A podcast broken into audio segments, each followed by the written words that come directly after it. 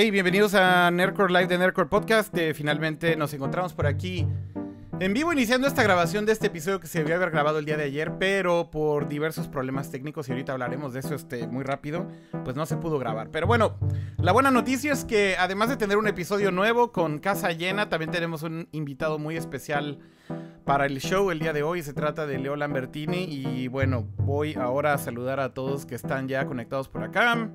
Hey, ¿cómo están? Hey, saludos a todos. Hola. El primero que salió a cuadro fue Leo, solamente serio. Hola. ¿Cómo, ¿Cómo están? Pato, Jaime, Off, ¿cómo están? Eh, un gusto, como siempre, todas las semanas estar con ustedes. Igual, igual. Todo un placer estar por acá. Eh, Off, ¿cómo estás? Bien, este, nomás para dejar en claro, no estoy segura si hoy es viernes o es jueves, pero ya no me importa porque estamos en NERCO. Tenemos un NERCO muy bonito. Tenemos Nerdcore muy bonito con invitado, con invitado de honor. Sí, exacto. Tocó traerlo, güey. Tocó literal. Tiene una mano ahorita en Dota y la otra está en Nercor, güey. Es- Leo, ¿cómo ¿Ustedes estás? creen que ese headset de gaming es para escucharnos a nosotros? No, ni madre. Está escuchando todo su chat de Discord para andar en Dota. Exactamente. Amigo, ¿cómo estás, Leo? Qué, qué gusto que hayas podido venir el día de hoy. No, gracias a ustedes por la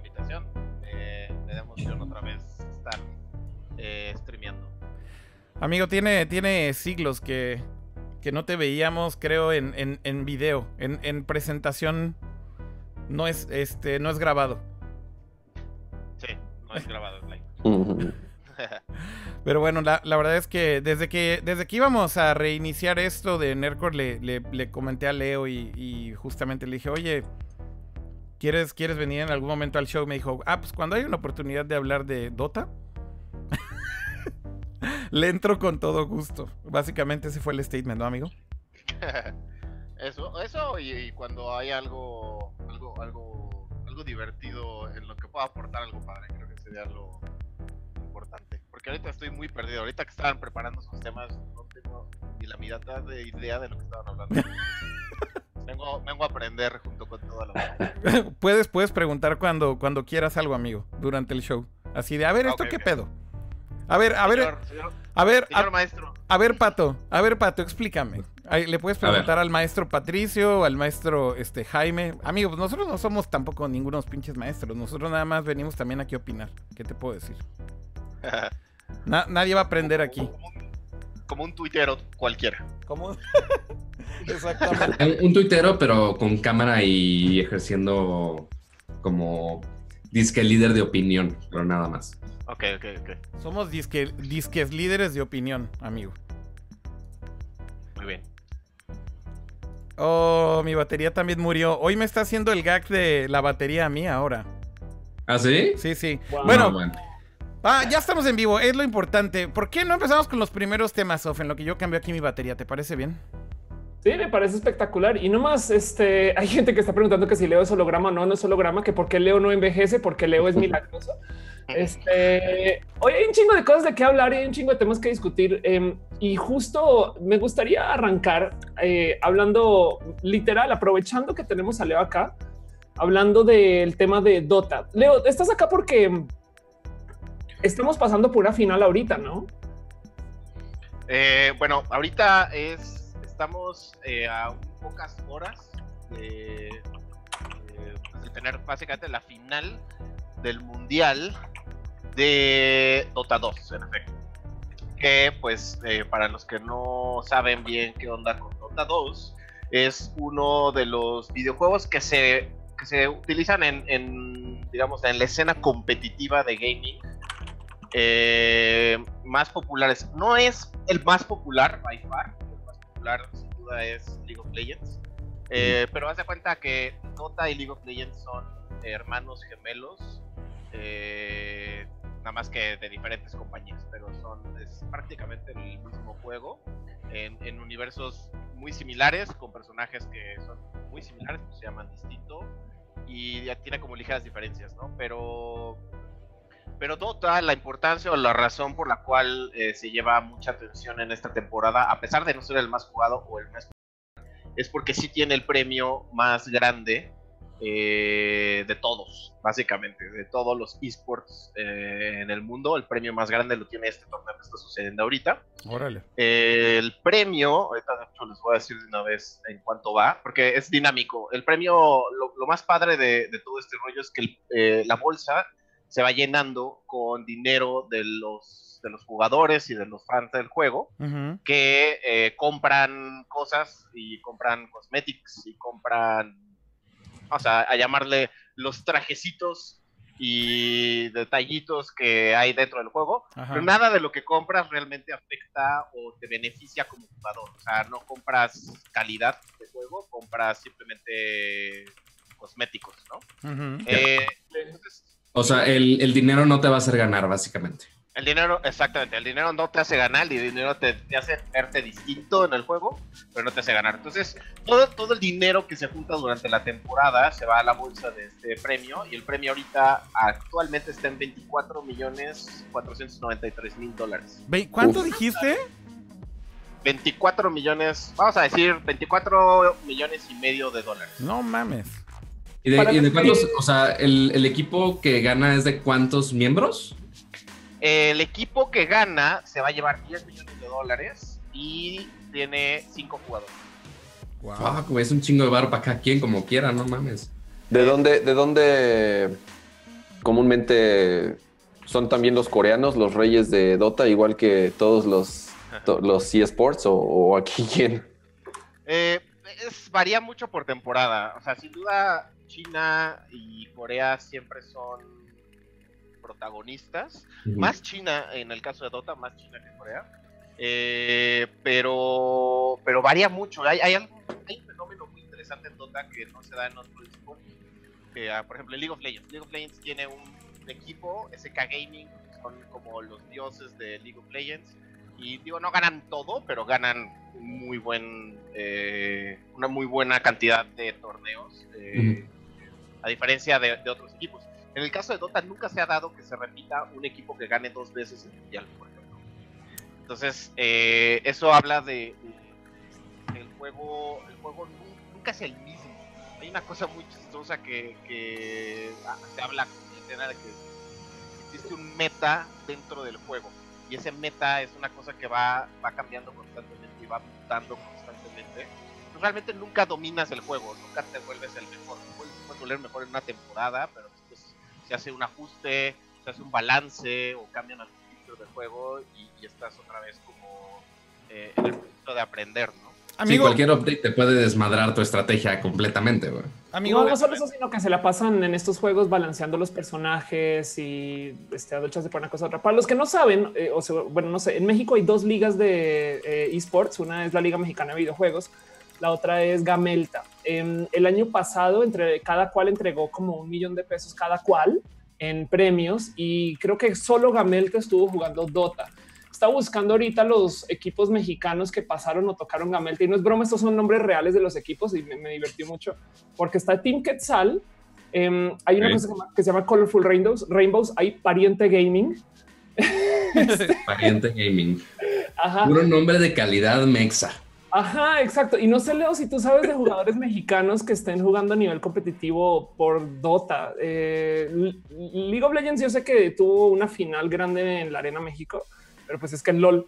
em, no sé si sabes de eventos de México, de mexicanos o, todavía eso ni para discutir todavía. Pues eh, hay, algunos eventos, sin duda, los que mencionas son los más importantes. El Team Quetzal, sin duda, es de los, de los tops. Eh, pero desafortunadamente, ahorita México no figura en la escena internacional todavía. no hecho, figura, no figura por no tener, no figura por no tener equipos, amigo, no figura por no tener ligas o no figura o no figura cómo. pues por no tener nivel, básicamente. Voy a, tal vez es muy feo lo que estoy diciendo y me van a venir. No estamos tan metidos como los coreanos todavía. Sí, no, no aún. Eh, creo que creo que somos competitivos en otros juegos. Dota en particular no tiene una escena prominente en México. Sea, sí hay, sí hay gente- mucha gente que lo juega, pero no es no es predominante. Claro. Entonces, no hay un no hay un nivel competitivo a nivel internacional representativo. De hecho, este año por primera vez hay un equipo, hubo un equipo que ya, ya descalificaron, hubo un equipo latinoamericano en el mundial de Dota. Por primera que vez. era de- por primera vez que era de Perú. Órale. Ya, ya, ya lo explicaron. Curiosamente, Perú es un país importante en Dota. O sea, Ah, ¿sí? No, no- no- no- no sé explicar desde a qué se debe, pero, pero sí es un país muy importante para Dota en cuanto a volumen de jugadores. Eh, pero México no real- realmente no figura. México es mucho más importante para League of Legends que para, para Dota. Que para y, Dota.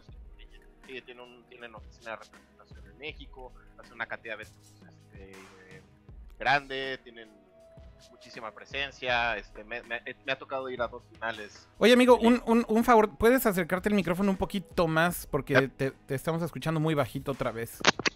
Ok, acá está. A ver, ahí. Sí, A ver ahí. ahí estás perfecto. Ya casi pone el micro dentro de la boca también, si quieres. Ya cómetelo, amigo. Oye, Ya eh, vamos a empezar a burrear tan temprano, Kira. oh, que la no, no estoy Oye, no. Nada más estoy diciendo do- que ya. Leo Dota es el que empezó siendo un mod de World of, de Warcraft 3, sí es este, ¿verdad? Es exactamente correcto. Sí, era eh, dentro de dentro de, de Warcraft, no World of Warcraft, Warcraft, Sí, Warcraft. esta, esta modalidad de que pudieras eh, configurar o, pues, va- vamos a decir, crear un poco como tu propia modalidad de juego bajo las leyes de, de Warcraft. Y eh, justamente se inventó ahí Defense of the Ancients, que es lo que significa Dota, Defense of the Ancients. Y se volvió tan popular este mapa de Warcraft que eh, eventualmente lo compró Valve. Ah, De hecho, de hecho, cuenta, o sea, Valve no, no compró el mapa, va, más bien eh, se contrató a los fundadores de, de Dota eh, y, y se los jaló y ya desarrollaron eh, el de Dota. Y el tema ahí es que cuentan las, las historias. Yo no quiero firmar esto bajo sangre porque creo que hay un poquito de misterio eh, a propósito, como que lo dejan en misterio de la historia de lo que pasó. Pero uno- eh, el fundador de League of Legends eh, también estaba en el equipo de Dota y eh, eh, eventualmente algo pasó, se separaron. pasó League of Legends, el otro se quedó con Valve ujú. y desarrolló Dota. Entonces realmente son, son, vienen de lo mismo, o sea, son hijos del mismo padre, es la misma, el mismo planteamiento del juego. Y pues sí, este en efecto viene de, de, de Warcraft, ¿no? Pero pues, Y, y- una bronca, ¿no? Justamente con, con, con Blizzard, de, con el tema de quién se quedaba con el juego. Sí, sí, porque al final de cuentas, pues los, los personajes estaban inspirados en el, en el universo de Blizzard. Al final, no sé bien realmente qué haya pasado, seguramente un- una muy buena lana por ahí, pero lo que sucedió al final es que en el- los créditos de Dota, obviamente está agradecido Val. Cambiaron los nombres de todos los personajes. Ajá. Los personajes ya no se llaman como. ¿Cómo se llaman? No, no se llaman igual que, que Warcraft. Ok. Pero. A ver, a ver, muestra cómo. Sí, sí, mejor. Este. Los personajes se llaman diferente, pero se ven igual. O sea, son básicamente visualmente muy parecidos y tienen más o menos el mismo set de poderes. O sea, todo, todo viene de. Órale. Oye, amigo, entonces, este, básicamente decías que, que lo que hace diferente a, Dota de todos los demás, de cierta manera, es un poco la forma en cómo recaudan el dinero para los premios y que es la bolsa más grande de premios. Pero más allá de los premios, también creo que tiene eh, como otro elemento interesante que, bueno, para mí siempre me ha llamado la atención y un poco es como la forma de hacer las cosas de Valve. Pero eh, creo que el, el tema eh, como... ¿Cómo decirlo? Como desde el punto de vista del gaming competitivo, me da la impresión que ha habido como muchos intentos tal vez de, de- de muchos juegos desde hace mucho tiempo. Tal vez el primer juego competitivo famoso eh, en el mundo fue Counter-Strike. Eh, si podemos hacer un poco de memoria con cuáles fueron los primeros juegos que explotaron como a nivel competitivo en, en todo el mundo. Pues el primer juego... StarCraft 2, tal vez, ¿no? Pero arguably creo Bueno, que... StarCraft 1. Creo, creo que StarCraft sí también, pero creo que el primero competitivo fue Counter-Strike. O sea, de cierta manera. Sí, ya a nivel de torneo que reúna muchos países, creo que sí. Exactamente. Y después podríamos decir que efectivamente fue StarCraft, ¿no? Este, yo creo que fue el segundo y, y posiblemente también mucho antes de que explotara a nivel mundial, porque hay que decir que StarCraft era competitivo en Corea. Y en realidad fuera de Corea no existía como tal gaming competitivo en StarCraft. O sea, esto estoy, te estoy hablando de hace muchísimos años. O sea, esto es mucho antes de que siquiera la palabra eSport se mencionara en América, creo. tú ibas a Corea y ya estaba explotando a niveles de televisoras, de shows en vivo, de, de como toda esta cultura alrededor de los equipos, etcétera. Tengo por ahí fotos de un viaje que hice a Corea, creo que en 2000, no estoy exagerando, ¿3 o 2002? Eh, o 2000, sí, alrededor de los principios de los 2000.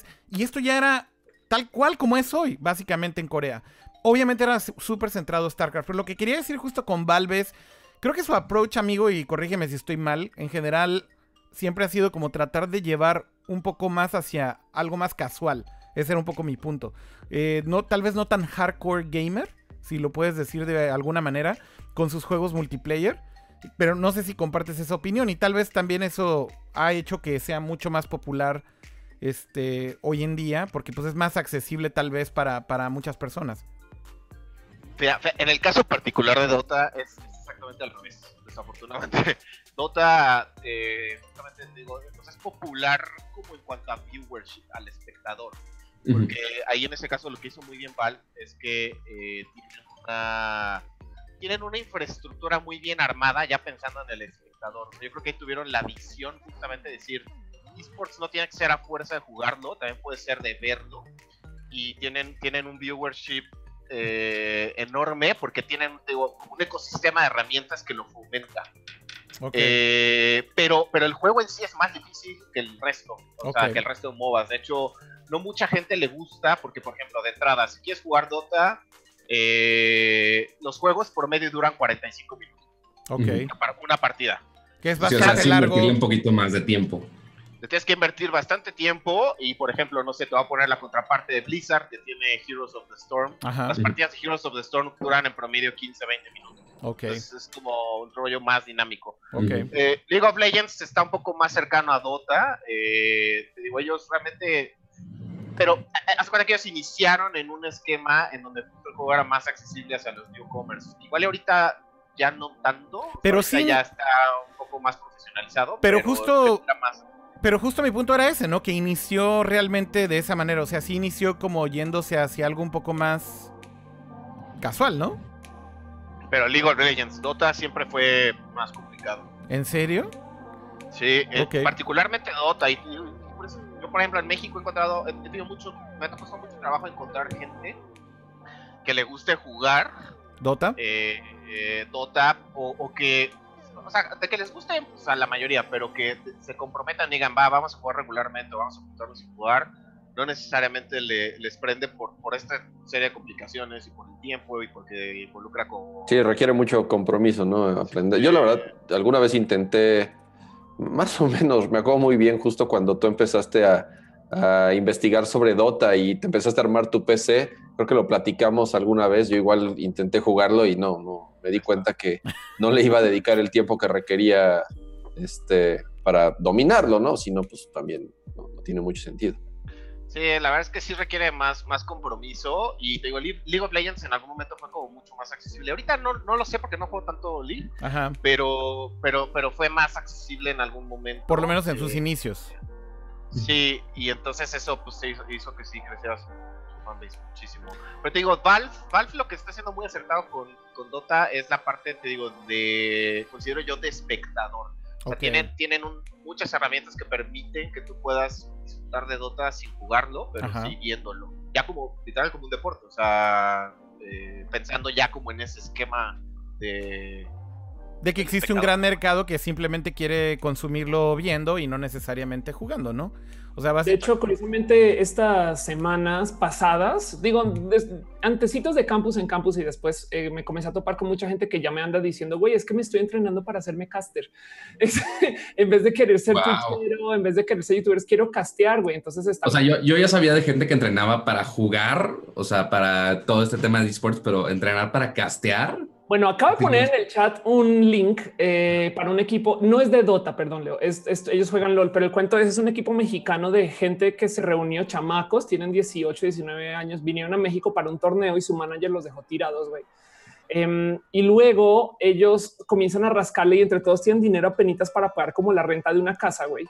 Entonces llega otra persona y les ayuda a tratar de formarse y están jugando en una casa con compus armadas, así con lo que pudieron encontrar. Son como los Mighty Dogs, güey. pero Ok. de los esports, güey. Como que ves las fotos y no todos tienen sillas y literal juegan 8 a 9 horas el día, psicólogo, coach. em, y, a- y- y ese es el entrenamiento de un equipo de atletas. Me explico y lo puse por ahí en el link, pero está muy cabrón ver cómo esto se está formando. Me explico. Y justo Pato, habías puesto una nota que también está preguntando en el chat de cómo los esports en potencia van para las Olimpiadas. Eso está Sí, muy cañón justo- porque. A ver, dime, dime. No, justamente, y algo que le iba a preguntar a Leo es, ¿cómo están ahorita en, en los torneos de Dota? Justamente se ha dado en los últimos meses, tiene poco tiempo que equipos profesionales de ligas profesionales de fútbol como el Paris Saint Germain eh, compran y funda o fundan, crean sus equipos de eSports y los patrocinan obviamente y los mandan a esos torneos. Por ejemplo, ahorita en Dota, ¿qué tanta presencia de esos equipos, no sé si llamarles profesionales, digo, al final ya todos son profesionales, no viven de eso, pero ya presencia de, de- de jeques como en el fútbol profesional detrás de equipos de eSports. Y, y- regresando a lo que comentaba Off, eh, salió esta semana que quisieran que en algún momento eh, en los Juegos Olímpicos de verano haya competencias de eSport, competencias de videojuegos. No, no sé ahorita qué, tan, qué tanto está, por ejemplo, en The International, que es ahorita el evento en del, del momento. ¿no? Pues mira, hace co- como presencia tal cual de, de estos equipos ya de deportes, digamos, este, consolidados, no, no, no tal cual hay, pero lo que hace cuenta que ahí lo que sucede es que, digamos que hay como, como equipos, más bien, vamos a llamarles empresas. Hay empresas que lo que hacen es que juntan equipos de diferentes juegos. Entonces, por ejemplo, existe, voy a, voy a mencionar uno top of mind, Team Liquid. Team Liquid tiene equipos de Dota, de Counter Strike, si no me equivoco, de, de Hearthstone, de así de un chingo, ¿no? O sea, ¿cuál es Hearthstone? No, pero ahorita les digo cuál. De, de Battlegrounds, justamente hoy leí la nota de que ya formaron su equipo para Battlegrounds. Por ejemplo, ¿no? Entonces, realmente es una organización de, de, de esports. Aquí está Players. Fíjate, StarCraft, eh, League of Legends, Hearthstone, Counter-Strike, Dota, Heroes Storm, también todo, Street Fighter, Halo, de todo. Y justamente lo que están haciendo los, los, los equipos, digamos, justo de consolidados de deportes como el fútbol, la NBA, la NFL, eh, es que compran estas organizaciones más que un equipo en particular. Entonces, eh, sí, Mm. sí hay presencia de esos, de, esos, de esos equipos que ya son parte de una organización más grande, eh, pero a través de esto, o sea, no es como que literal se estén metiendo al negocio particular de Dota, sino más bien justo están buscando estas organizaciones que tienen como, el, como la, los, más, los más multifacéticos, decir. Órale. No, y ya, y ya está muy cañón que pues sí, o sea, empezó, no, no sé cuándo exactamente los videojuegos se consideraron un deporte, muchos siguen todavía con la duda de, oye, ¿por qué se le dice sport? Pues este, que sí, que sí, no, y tanta cosa. Este, y ahorita ya mucha gente lo está viendo como negocio, o sea, que hay empresas que organizan esos equipos y que ahorita que mencionas que hay premios de millones y millones de, de dólares involucrados, pues obviamente, eventualmente hay alguien que quiere ganar esa lana, ¿no? Entonces, obviamente... No, ya- imagínate, o sea, realmente ya están ganando más dinero que un, más dinero que un atleta olímpico. Entonces, eh, Ujú. si tú consideras que los Juegos Olímpicos anteriores y la tendencia es que cada vez tienen menos rating, pues los organizadores del comité, de- del comité olímpico empiezan a ver que si el futuro es el eSport o parte de esto, pues obviamente lo van a querer integrar para ser parte del negocio. Y, de- y deja tú la lana, o sea, también gracias al siglo XXI y al Internet que tiene un viewership enorme todo este tema de los esports, o sea, no, no sé si tengas algún dato, Leo, de la cantidad de espectadores que, que ven este tipo de torneos, pero yo sé que son miles y miles de personas, no sé si llega a los millones, yo creo que sí.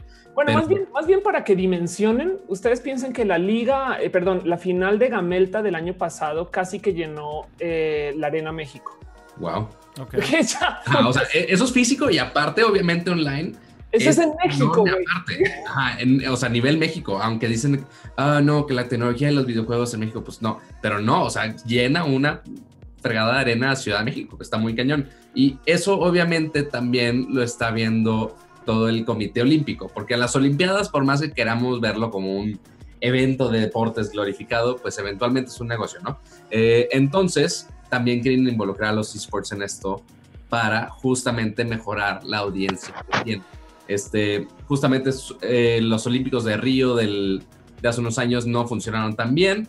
eh, y ahora quieren meterse un poquito a los esports. Lo están considerando todavía para al 2024. Sí, todavía falta. Este, este, y ahorita se va a probar con este, una manera de exhibición en los Juegos Asiáticos, que yo no sabía que existían los Juegos Asiáticos, pero existen los Juegos Olímpicos Asiáticos de alguna manera, este, y van a tener de diferentes juegos este, ahí eh, pues compitiendo, ¿no? Entonces va a haber eh, eventos de Dota, de StarCraft 2, Hearthstone y todavía no deciden si va a ser eh, también FIFA o NBA. Se me hace muy estúpido que consideren NBA. Creo que FIFA es bastante un poquito más competitivo, pero este, ya lo van a probar en el 2022. Todavía falta un buen, pero ya que se considere un deporte de esa magnitud para que estén los Olímpicos, ya es otro nivel completamente. Creo que yo estoy ahí un poco contigo, Pato, en el que. Digo, el, argumento de que si son un deporte o no, bueno, en realidad no dicen que es un deporte, dicen que es un e-sport. Entonces, de entrada no están diciendo que sea un deporte como tal, con actividad física, ¿verdad? Pero ese argumento igual y. Mira, como no, che es que... ¿no los has visto cómo lo mueven? No, sí, ya, ya pero, lo, pero a lo que voy es, a lo que voy es, esa, discusión se me hace un poco menos relevante hasta hay un término para los clips, para los clics por minuto. No, no, me queda claro. Pero a lo que voy es. La discusión de si es un deporte o no, creo que la podemos dejar de lado porque no me parece tan importante. Creo que lo importante aquí es decir. Los esports son un negocio brutalmente grande. Y, la realidad es que todo lo que estamos viendo de la manera en cómo está explotando y demás. Eh, eh, a nivel audiencia, o sea, a nivel viewership y audiencia, a nivel players también, o ya estos niveles en donde hasta el Comité Olímpico está considerando tratar de meter algo de esports a los Juegos Olímpicos.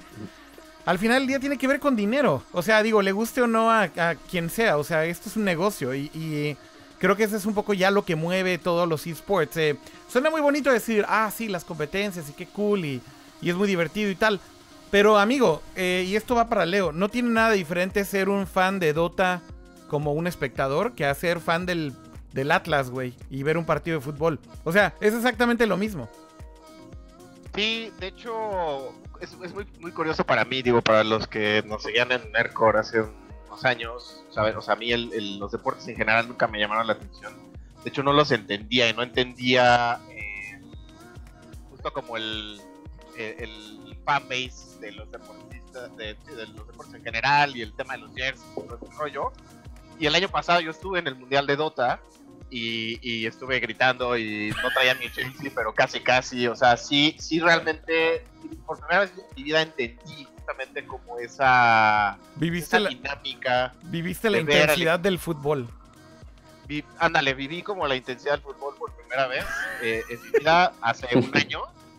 Y, lo disfruté un chingo, ¿sabes? O sea, la verdad es que sí es, es, algo, es algo muy padre no, en efecto no hay ninguna diferencia.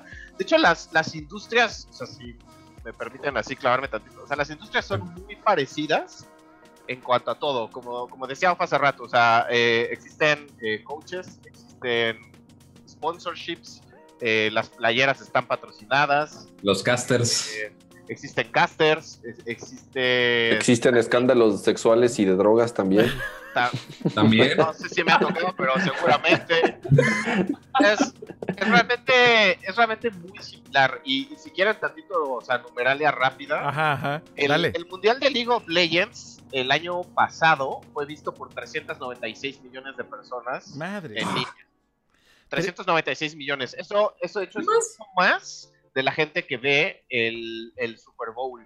Que si lo piensas tantito, no es tan difícil de creer porque el Super Bowl, el, americano en sí es muy popular en, Estados Unidos y en algunas regiones de México un poco y por extendido un par de países más, ¿no? Ajá.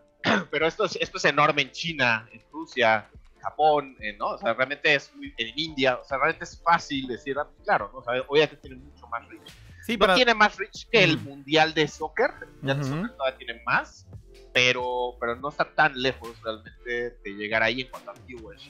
Para darle poquito contexto a lo que decías, amigo, eh, dijiste que son 330 millones de, espectadores del año pasado.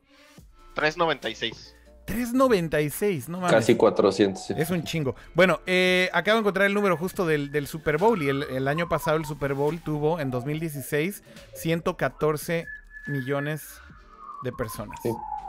Lo triplica. O sea, tres veces, no, casi hasta cuatro. Más, sí, sí, exacto. Un poco más de tres, de tres veces, es impresionante. Oye, em, Leo, eh, otra pregunta que tenía acerca del torneo. Básicamente, eh, ¿por, qué, ¿por qué dura tanto el torneo? ¿Por qué es como una eternidad ahí de semanas y semanas? ¿Es por todos los brackets que juegan y demás? ¿O, hay alguna otra razón? Sí, básicamente lo que hacen es que primero hacen una. Primero hacen un, proceso en donde toda la gente que se quiera registrar del mundo. Sea, si tú tienes un equipo y estás en México y te quieres registrar, te puedes registrar. Entras a toda una etapa de, de participación eliminatorias y son por región.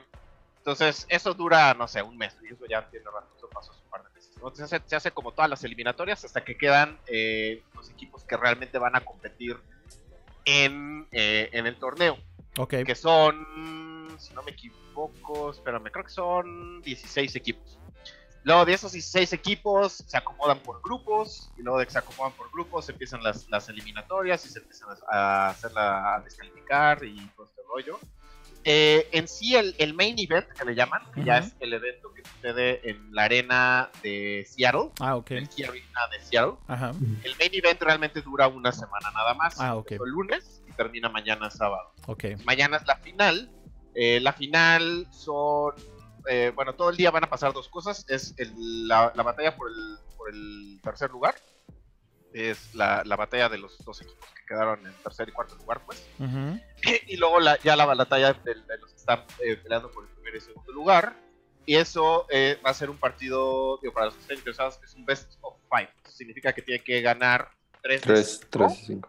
Ajá, 3 de 5 para, para ganar. Ahora, como les decía, los partidos de Dota eh, pues no son cortos también, entonces por eso eso hace que también se extienda mucho. De hecho, ya pasó ahorita en el International que hubo un partido de 2 horas y cuarto. 2 horas 15 minutos de un solo partido. Órale.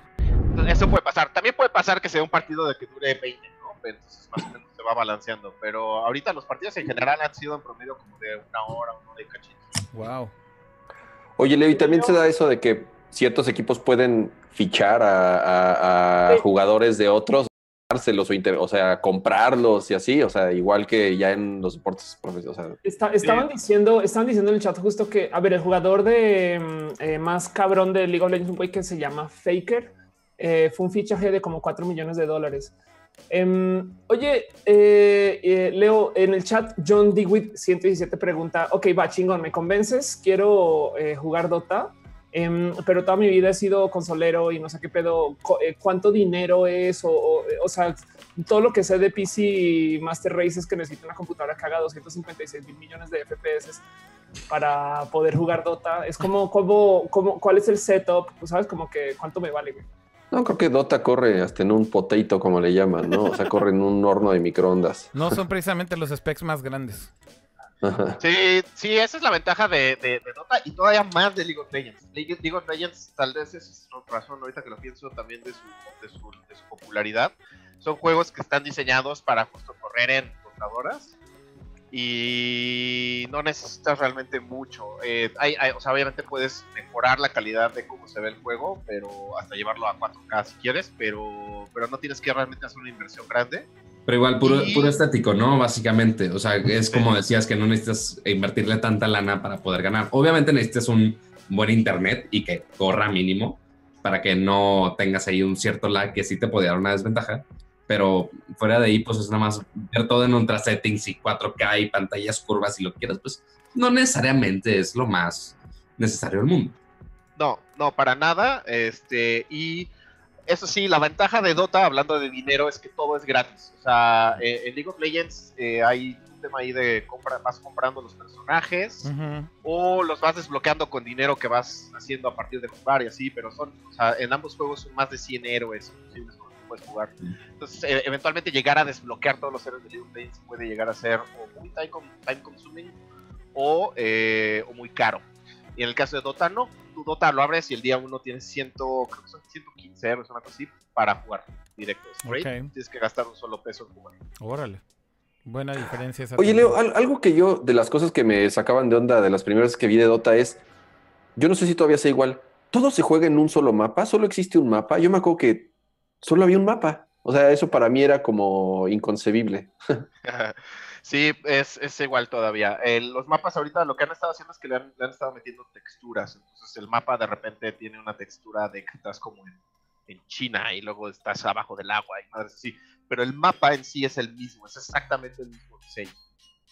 Y esa es un poco como la parte que hace que el- los jugadores profesionales de Dota es, es un tema muy mañoso y de demasiado tiempo de inversión, porque básicamente eh, lo que te puede hacer bueno en Dota o lo que te puede ayudar a, estar como compitiendo competitivamente no es compitiendo, compitiendo profesionalmente es eh, el tema de justo no es nada más motor skills mi personaje eh, el mapa básicamente es, es tu fuente de, de progreso en el héroe. El mapa te ofrece muchísimas eh, canales que te dan, te van dando oro y te van dando experiencia y te van dando dinero. No es nada más matar otros, otros güeyes que están jugando contigo, sino es todo lo que puedes hacer con el mapa. El mapa tiene, literal, tienes que minar para poder avanzar. Y la efectividad en cómo mines el mapa y la efectividad de tiempo en cuanto a qué tan rápido mines el mapa es lo que te va a dar el éxito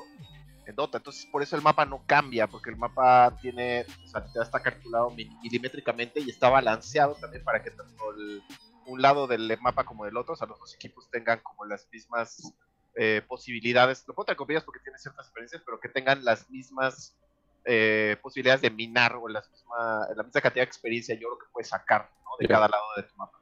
Así Pero no es, un- no es un espejo, o sea, no es, no es exactamente igual de ambos lados, ¿no? No, no, tiene ciertas variaciones. Pero, pero está, digo, balanceado para que más o menos te den la misma experiencia si lo minas bien. Oye, Leo y Dota también es un troll fest como League of Legends. Sí, in a way, sí, es un poquito menos tóxico, eh, debo de decir, la verdad. es un poquito menos tóxico porque también tiene mucho menos personas jugando. Entonces, de alguna manera, como que hay cierta cierto inclinamiento a que sea menos así. Y la verdad es que, debo decir, los servidores de Estados Unidos son bastante sanos eh, y tienen un matchmaking muy bien hecho como para que te empaten con gente más o menos nivel, ¿no? Existe una cosa que se llama el MMRE, MMR que significa Matchmaking Rank, match- Matchmaking Rank. Que eh, es una- un cálculo, algo, un algoritmo que calcula algo, no sé, whatever, de, o sea, muchos factores, y te dan un número, y ese número básicamente es tu rango, y, y juegas con. Entonces no es tan tóxico. eh, depende un poco del server en el que estás. Los, los- servers rusos son muy tóxicos, pero no les entiendes porque tú estás ruso. Eh, los peruanos, debo decir que son bastante tóxicos también.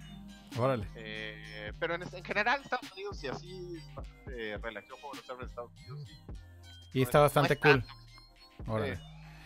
Oye, eh, ¿por qué no vamos al chat rápido? No sé si está pasando algo por ahí. Seguramente han hecho preguntas o han hecho comentarios. Y la verdad es que no estamos volteando mucho a ver al chat ahorita. Pero, a ver, pues sí hay algunas, algunos comentarios por ahí. Eh, dice Selkis, uno, a mí lo que me llama la atención es la corta edad en la que los jugadores de esports se retiran de la escena internacional. Ese es un tema muy interesante, ¿no, amigo? Cómo la edad de los profesionales en los esports es, son unos megamocositos, ¿no? O sea, son así chavititititos. Ya quisiéramos retirarnos a esa edad. Exactamente.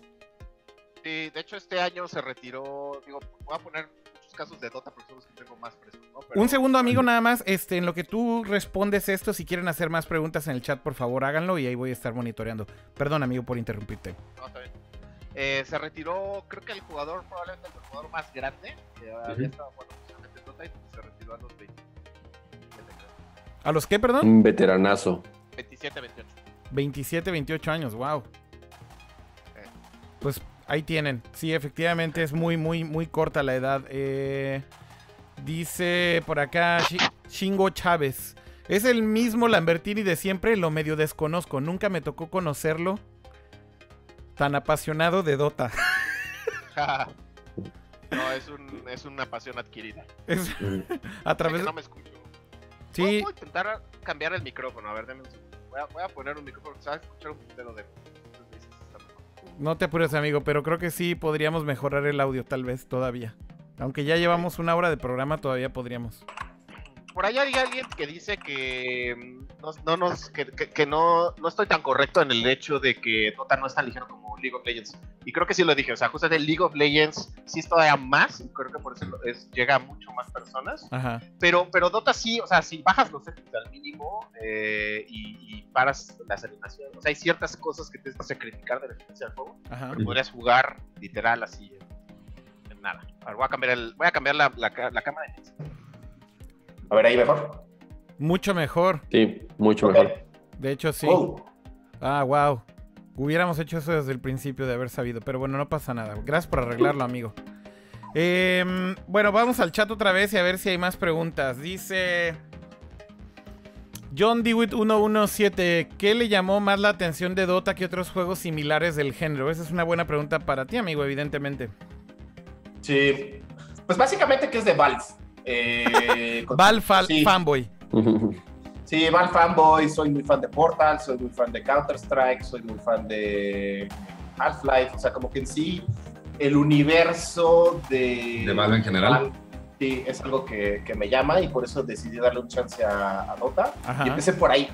Y, y de alguna manera como que si empiezas en el más difícil, eh, de repente como que probar otras cosas ya no te llena tanto. Ok. Eh, pues por eso me quedé ahí. Y, y también me, me late mucho la escena. Digo, es una escena que Valve le está invirtiendo realmente mucha lana en que se vuelva como la top. Y te digo, o sea, el premio de Dota duplica el premio del Mundial de, de League, of League of Legends. Legends. Entonces, Wow. Wow. Sí, es Oye, grande. este, aprovechando, mi estimado Leo, ¿qué opinas? Tú que eres fan de ahorita de los juegos de Valve, ¿qué opinas del anuncio que acaban de hacer de justo un juego de cartas basado en Dota, güey? pues obviamente se llevó muchas críticas. eh, la banda no está como muy contenta. Ajá. Em, La banda, de hecho, está Queríamos. Half-Life 3, ok. Bueno, sí, está, está la banda que dice yo queremos Half-Life 3. Está la banda que dice no mames, Lex de Hearthstone, no chingues. Ah, o sea, básicamente hicieron lo mismo que Blizzard. O sea, Blizzard tiene su, su MMO te- y sacaron su juego de cartas y le fue muy bien. Y ahora Valve dijo, ah, oye, pues vamos a hacer lo mismo. Pues sí, porque de hecho, o sea, Blizzard hizo lo mismo. O sea, Blizzard tomó el principio de Dota y lo hizo en, en Heroes, ¿no? Claro. Eh, personalmente no soy tan fan de los juegos de cartas, me ha costado trabajo. Y, y la verdad es que sí intenté eh, jugar eh, Hearthstone un ratito, más o menos. O sea, me, me parece que es un gran juego, está muy bien hecho y está muy chingón, muy entretenido.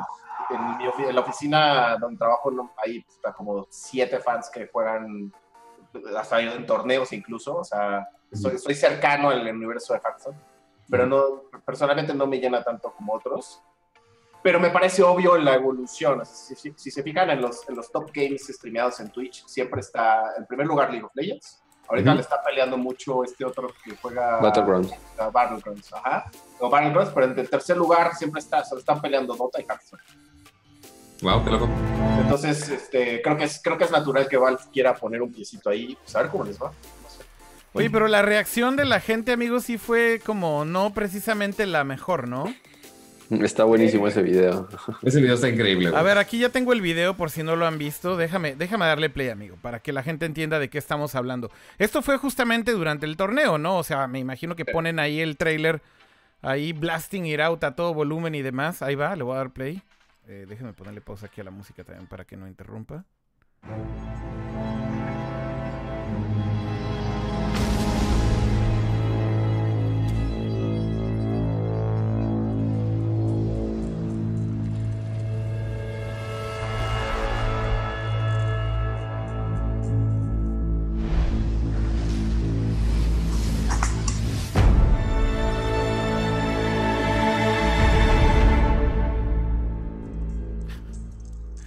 Justo la reacción es lo que sigue en la parte del video. Este es el trailer. Y ahora va ¿Pero qué esperaban, Leo? O sea, digo, me, me queda claro que no esperaban Half-Life en un evento de Dota. Un, un- un segundo, un segundo. La decepción. Sí, creo que, creo que básicamente eso sonó a. Sonó a no. No, no, no estaban tan emocionados, ¿verdad, Leo?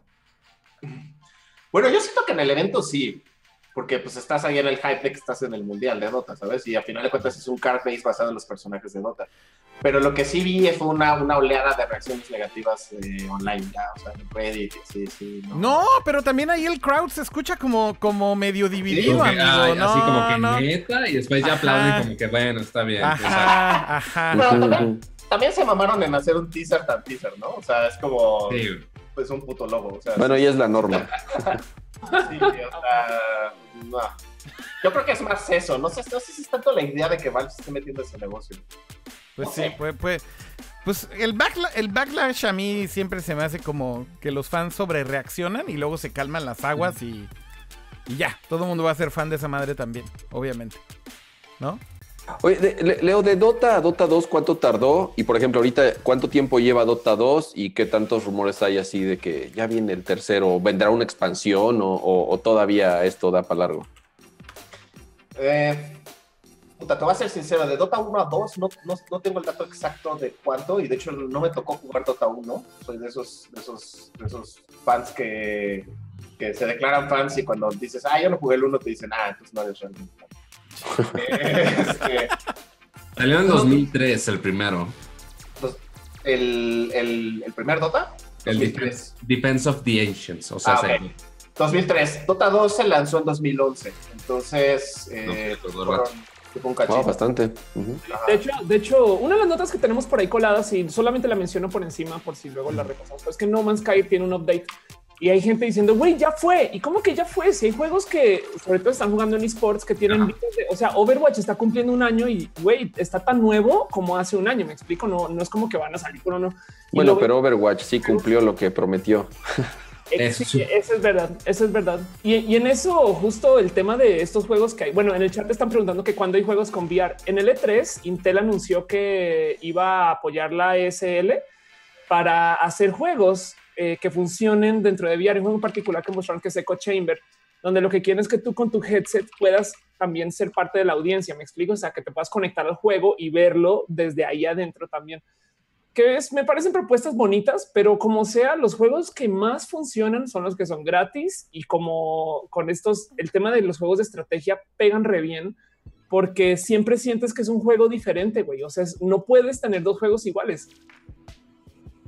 Yo sé. Totalmente. Y Una, una cosa, una cosa, dije mal, es 2013, perdón, se lanzó Dota 2, 2013, no, no 2011. Ok. O sea, 10 añitos y aparte recordemos que Valve tiene cierta fobia al número 3.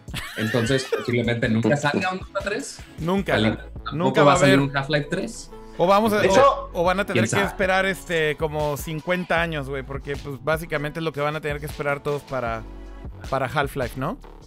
No, pero bueno, ta- también viendo lo que es Dota, pues se están ocupados. Y esto es lo que les está ahorita dejando toda la lana del money. mundo.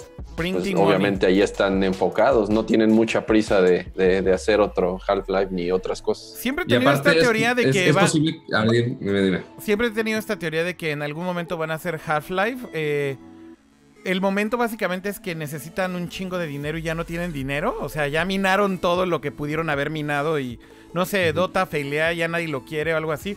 Entonces, en ese momento van a decir, ok, vamos a hacer Half-Life. Sí, o sea, when, when everything else fails, así cuando ya todo esté al, al borde del abismo, ahí sí ya van a sacar. Yo creo que 3. sí, yo creo que sí. Pero no, quizá hasta el Dota 3 ya ni sea para humanos, güey. Quizá ya sea para puras inteligencias artificiales, güey. A ver, déjenme, déjenme ir aquí al chat a ver qué más está pasando. Pero eh, dicen por acá, cuando llegue ese momento, VR, Leo será un robot por completo. Oye, amigo, eh, hay, hay gente que desde que llegaste está pidiendo por, por un abrazo caluroso y ya sabes, todas las cosas legendarias de Nerdcore. Mira, mira, ahí está haciendo Leo el abrazo caluroso. A ver, vuélvelo a hacer, amigo. No, güey. Los abrazos calurosos nunca se van a olvidar, amigo. Eh, y luego también estaba el pedo de los brazo- brazos robotizados, ¿no? Robotizados. Puta, qué cantidad de tonterías decíamos, ¿eh? No sé, güey. Creo que estábamos muy ebrios cuando grabábamos Nerdcore originalmente y entonces eso causaba todas esas estupideces, ¿no? Es posible, es posible. O sea, la cerveza Leo sí. se está sí- tomando, güey. Nosotros nos estamos viendo muy sobrios. De hecho, sí. Leo está chileando desde hace rato y nosotros acá. Ah, sí. Yo estoy acá ya, sí. Muy bien, muy bien. Es que se nos olvida que es viernes por la noche y estamos de ñoños transmitiendo sin tomar ni hacer pariloca ni nada. No, pero la neta es que comparado con cuando hacíamos Nerdcore los sábados, por ejemplo, que fue cuando iniciamos, la neta es que si eran pedas desde la, desde la una de la tarde estábamos chupando, así era de, güey, casual, güey. No, bueno. Vamos a empedar desde la una de la tarde y nos la seguíamos a veces así toda la tarde noche ya a seguir jugando y tal. Entonces la neta es que sí, sí le empinábamos y pues mientras grabábamos eh, sí se sentía que estábamos medio pedines a veces. A veces. A veces. Voy a regresar al chat a ver si hay algo más que estén diciendo. Justamente dicen que. Que, que, que. Akira tiene ahí de fondo jugando World of Goo. No, no es World of Goo, pero sí es algo parecido. Este. Dice. ¿Qué más? ¿Qué más? ¿Qué más? Eso lo dijo. Yado o Jado, no sé cómo decirlo. Saludos a los técnicos. Saludos a los técnicos de Bananamex, dice Dirty Mota 55. Esos son como memes viejos también, ¿no? Ajá. ¿Qué tenían Sí. que ver los técnicos de Bananamex, güey? Ya ni me acuerdo. ¿No era de Pemex? Pues Eran era- los ingenieros de Pemex, ¿no? los ingenieros de Pemex obviamente también era como clásico. Este creo que creo que eran los ingenieros de Pemex era porque una vez un gadget era como de algo para como uso rudo y entonces decíamos creo, creo que era una compu de uso rudo algo así. Y entonces Sí, era decíamos que era uno de estas laptops que puedes tirar al agua y no sé qué, lo, lo, lo, y que decíamos que era para escuchar música, música agropecuaria. No, bueno. Pero lo de los ingenieros de Pemex creo que era porque era rock. Y entonces dijimos, güey, esto lo puede usar un ingeniero de Pemex en una, en una obra, ¿no? Algo así, en una exploración de petróleo. No, bueno. Voy a hacer mi equipo de Dota que se llame Los Ingenieros de Pemex. Dude, Demanda de copyright por Pe- de Pemex. sería el No, mejor. no, a lo mejor los a patrocinan. lo mejor los patrocina la. Sí, los Imagínate. Estaría chingón que los patrocinara la paraestatal. Oigan, eh, perdón, quiero hacer también aquí una breve pausa que no tiene que ver con el chat, sino más bien es un saludo. Tengo que mandarle un saludo a la tía Siri, a.k.a. mi esposa, porque han sido eh, días y semanas un poco difíciles. Lleva en el hospital un buen rato, como dos semanas y media. Y todavía sigue en el hospital, entonces bueno, solamente quería mandarle un saludo y decirle que se mejore. Está viendo Que desde el hospital esto, entonces... eh, gracias Jaime también. A ver, de- deja pongo a Jaime y a todos también por si te quieren mandar un saludo. Ahí está Pato primero, ahí estás tú. Ya to- todos te mandamos un, un abrazo caluroso hasta allá. Pues ya que estamos con el meme de los ca- este, calurosos, pues bueno, pues también los mandamos hasta allá. Muchas gracias. Eh, pero bueno, sí, que te mejores, Aiko, pronto y es- espero que puedes estar fuera del hospital pronto. Está ahí por ahí en el chat, creo. Entonces también por eso creo que algunos empezaron a, a, a saludar. Ah, sí, ahí está. Ya, la vi en el chat. Anda viendo Está si en el chat y está diciendo, güey, veo mi casa. Y todos, ¿y por qué no estás en tu casa? Es que está en el hospital. Pero bueno, pues ojalá, ojalá esté mucho mejor pronto y ya salga de ahí. Eh, pero bueno, eh, Verónica González en el chat dice hola y luego dice Nettles TV, ¿podrían dar sus opiniones de Hellblade Senua Sacrifice? ¿Alguien tiene idea de qué está hablando este señor? Porque yo no. Eh, yo lo estuve jugando antier más o menos. No llevo mucho, más o menos media hora. Es un juego de Team, eh, no, no es Team Ninja, es este Ninja Theory, creo que se llaman. Ajá. Sí, que son los que hicieron el reboot de Devil May Cry. Ah, ok. Y está interesante. Es un juego que habla de temas como de la locura. Y es una onda entre Dark Souls por el sistema de batalla. Realmente no puedo opinar mucho más que se ve muy bien. Eh, salió para PC y PlayStation 4. Ajá. Más enfocado en historia que en, que en acción o en aventura. Eh, es todo lo que podría opinar por el momento. Pero le ha ido bien en reseñas. Muy bien, muy bien. A ver, vamos de regreso al chat. Eh, dice por acá. Oye, estaba, estaba pensando en lo del equipo de Pemex, Leo. ¿Podrían llegar al, al- al estadio con su overall de Pemex? No, estaría bien. Es un, es un putazo, ¿eh? Es un Güey, putazo ya desde ahorita. chingón. Amigo, de que, Dota del chat, por favor, creo que tiene. Amigo, ahora creo que en serio vas a tener que hacerlo de tu equipo de Pemex. Ya te chingaste forever, güey. O sea, después de Y esto. con casco, güey. No, man. También En recuerdo. vez de que- los headsets, güey, son cascos con micrófonos, güey. No mames. Esto está fuera de control. Déjenme regresar otra vez ahí al chat. ¿Qué más dicen por acá? Eh, ¿Para cuándo el team de esports de Nerdcore? Dice Selkis 1. No, pues eso se ve difícil. ¿Hay alguien que juegue algún juego que sea considerado esports en este en esta transmisión? a- además de Leo. Yo, yo juego, yo juego Overwatch. Y Ah, sí. Yo creo que Splatoon es lo más y Hijo, ¿y eso? Battlegrounds, pues es muy nuevo, ¿Splatoon realmente ¿Mario Kart todavía, cuenta? todavía no. ¿Qué? ¿Qué dijiste, Pato? Que si Mario Kart cuenta. No, pero no es competitive gaming. O sea, la neta es que todos esos juegos, tal vez Splatoon podría llegar a ser competitivo. Pues si es el único que Nintendo está haciendo medio- torneo, ¿no? Es el único que Nintendo está empujando para que se vuelva competitivo de manera como oficial. O sea, por Sí, apoyado por ellos. Hay, hay ligas de Smash. Bueno. y hay Smash. Es a lo Bueno. que iba, es a lo que iba. El, el único que ha sido como tomado en cuenta por la comunidad competitiva ha sido Smash. Pero hay que decirlo, no es porque Nintendo lo haya apoyado. O sea, esto fue algo porque los fans lo agarraron y fue así de, güey, esto es competitivo y lo metieron primero en eh, torneos como Evo y demás, que son los, los de peleas. Pero en realidad no es porque Nintendo haya dicho, este es un juego hecho para competitive gaming. En el caso de Splatoon, sí tiene mucho que ver con que Nintendo está empujando y sí lo están tratando de posicionar así. Y debo decirlo, Splatoon creo que podría ser un gran juego competitivo. Tal vez muy casual comparado con otros juegos, pero definitivamente tiene el potencial para ser competitivo. Pero bueno, y, y mm, Player O sea, lo más competitivo que juego es el juego de Magikarp en, en móvil, que es un juego súper triste de solamente entrenar tu, tu Magikarp. No tiene nada de competitivo, Pato. Créeme, créeme, no tiene nada de competitivo. Eh, decías por ahí Player Unknown Battlegrounds, ¿no? Este, Kama, creo que ese también podría tener... Bueno, no sé si competitivo, no sé qué opinas, Kama. Pues apenas se están formando los primeros equipos. Eh, no hay como tal presencia de Battlegrounds en un evento masivo de deporte, tomando en cuenta que el juego sigue en Early Access. O sea, realmente ahorita los que lo estamos jugando, estamos, pagamos por adelantado por, jugar algo que todavía está incompleto, todavía no sale la, versión final. Entonces, este, le cuelga algunos meses. Eh, va a salir para Xbox One, que fue de los anuncios fuertes que hicieron en, en el E E3 pero todavía no. Que yo sepa, no hay ahorita ningún evento ni que, lo esté tomando en cuenta. No sé si tenga futuro como tal, es... No lo sé, tal vez sí. Eh, esperemos a que el juego esté completo y- y a ver qué pasa.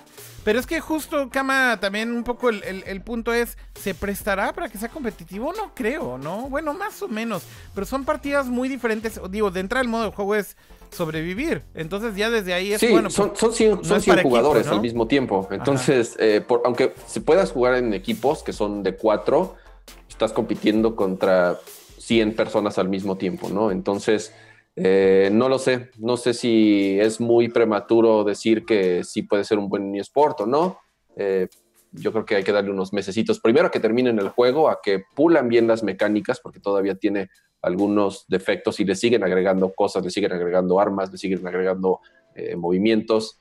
Este, entonces, todavía creo que es prematuro asegurar si puede o no eh, convertirse en, en un eSport exitoso. Que, se- que vaya a ser un juego exitoso, eso no me queda duda. sí, a mí Este, también ya lo es. no sé, no, creo, creo que ya rebasaron los veintitantas, no, creo que van a llegar a 20 millones de copias vendidas o ya las rebasaron. Es, como dice Leo, ahorita el segundo juego más visto en Twitch. Este, es un, es un madrazo el, el juego. Sí, sí, totalmente. Eh, bueno, voy a regresar un poquito al chat para saber si hay todavía más eh, opiniones o comentarios. Por ahí Ophelia está chateando con ellos también, eh, pero... Surfo, Surfo 04 está, sa- trajo a luz que el otro juego que Nintendo quiere hacer eSport es ARMS.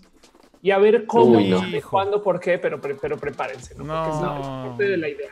No Oye, perdón, yo soy hater de Nintendo y neta ARMS es como jugar, güey, un jueguito en una página web de una empresa, ¿no? Es como un jueguito que podría Como ser. jueguito de Flash, como, Como de jueguito de Flash. Flash del, del 2004. Es un juego de Flash, güey, de, de No, Fanta, güey. O sea, ¿De qué? De Fanta, güey. En un sitio. Flash del, 2000 del 2003, ¿no? Ok. ya De bimbo, ajá.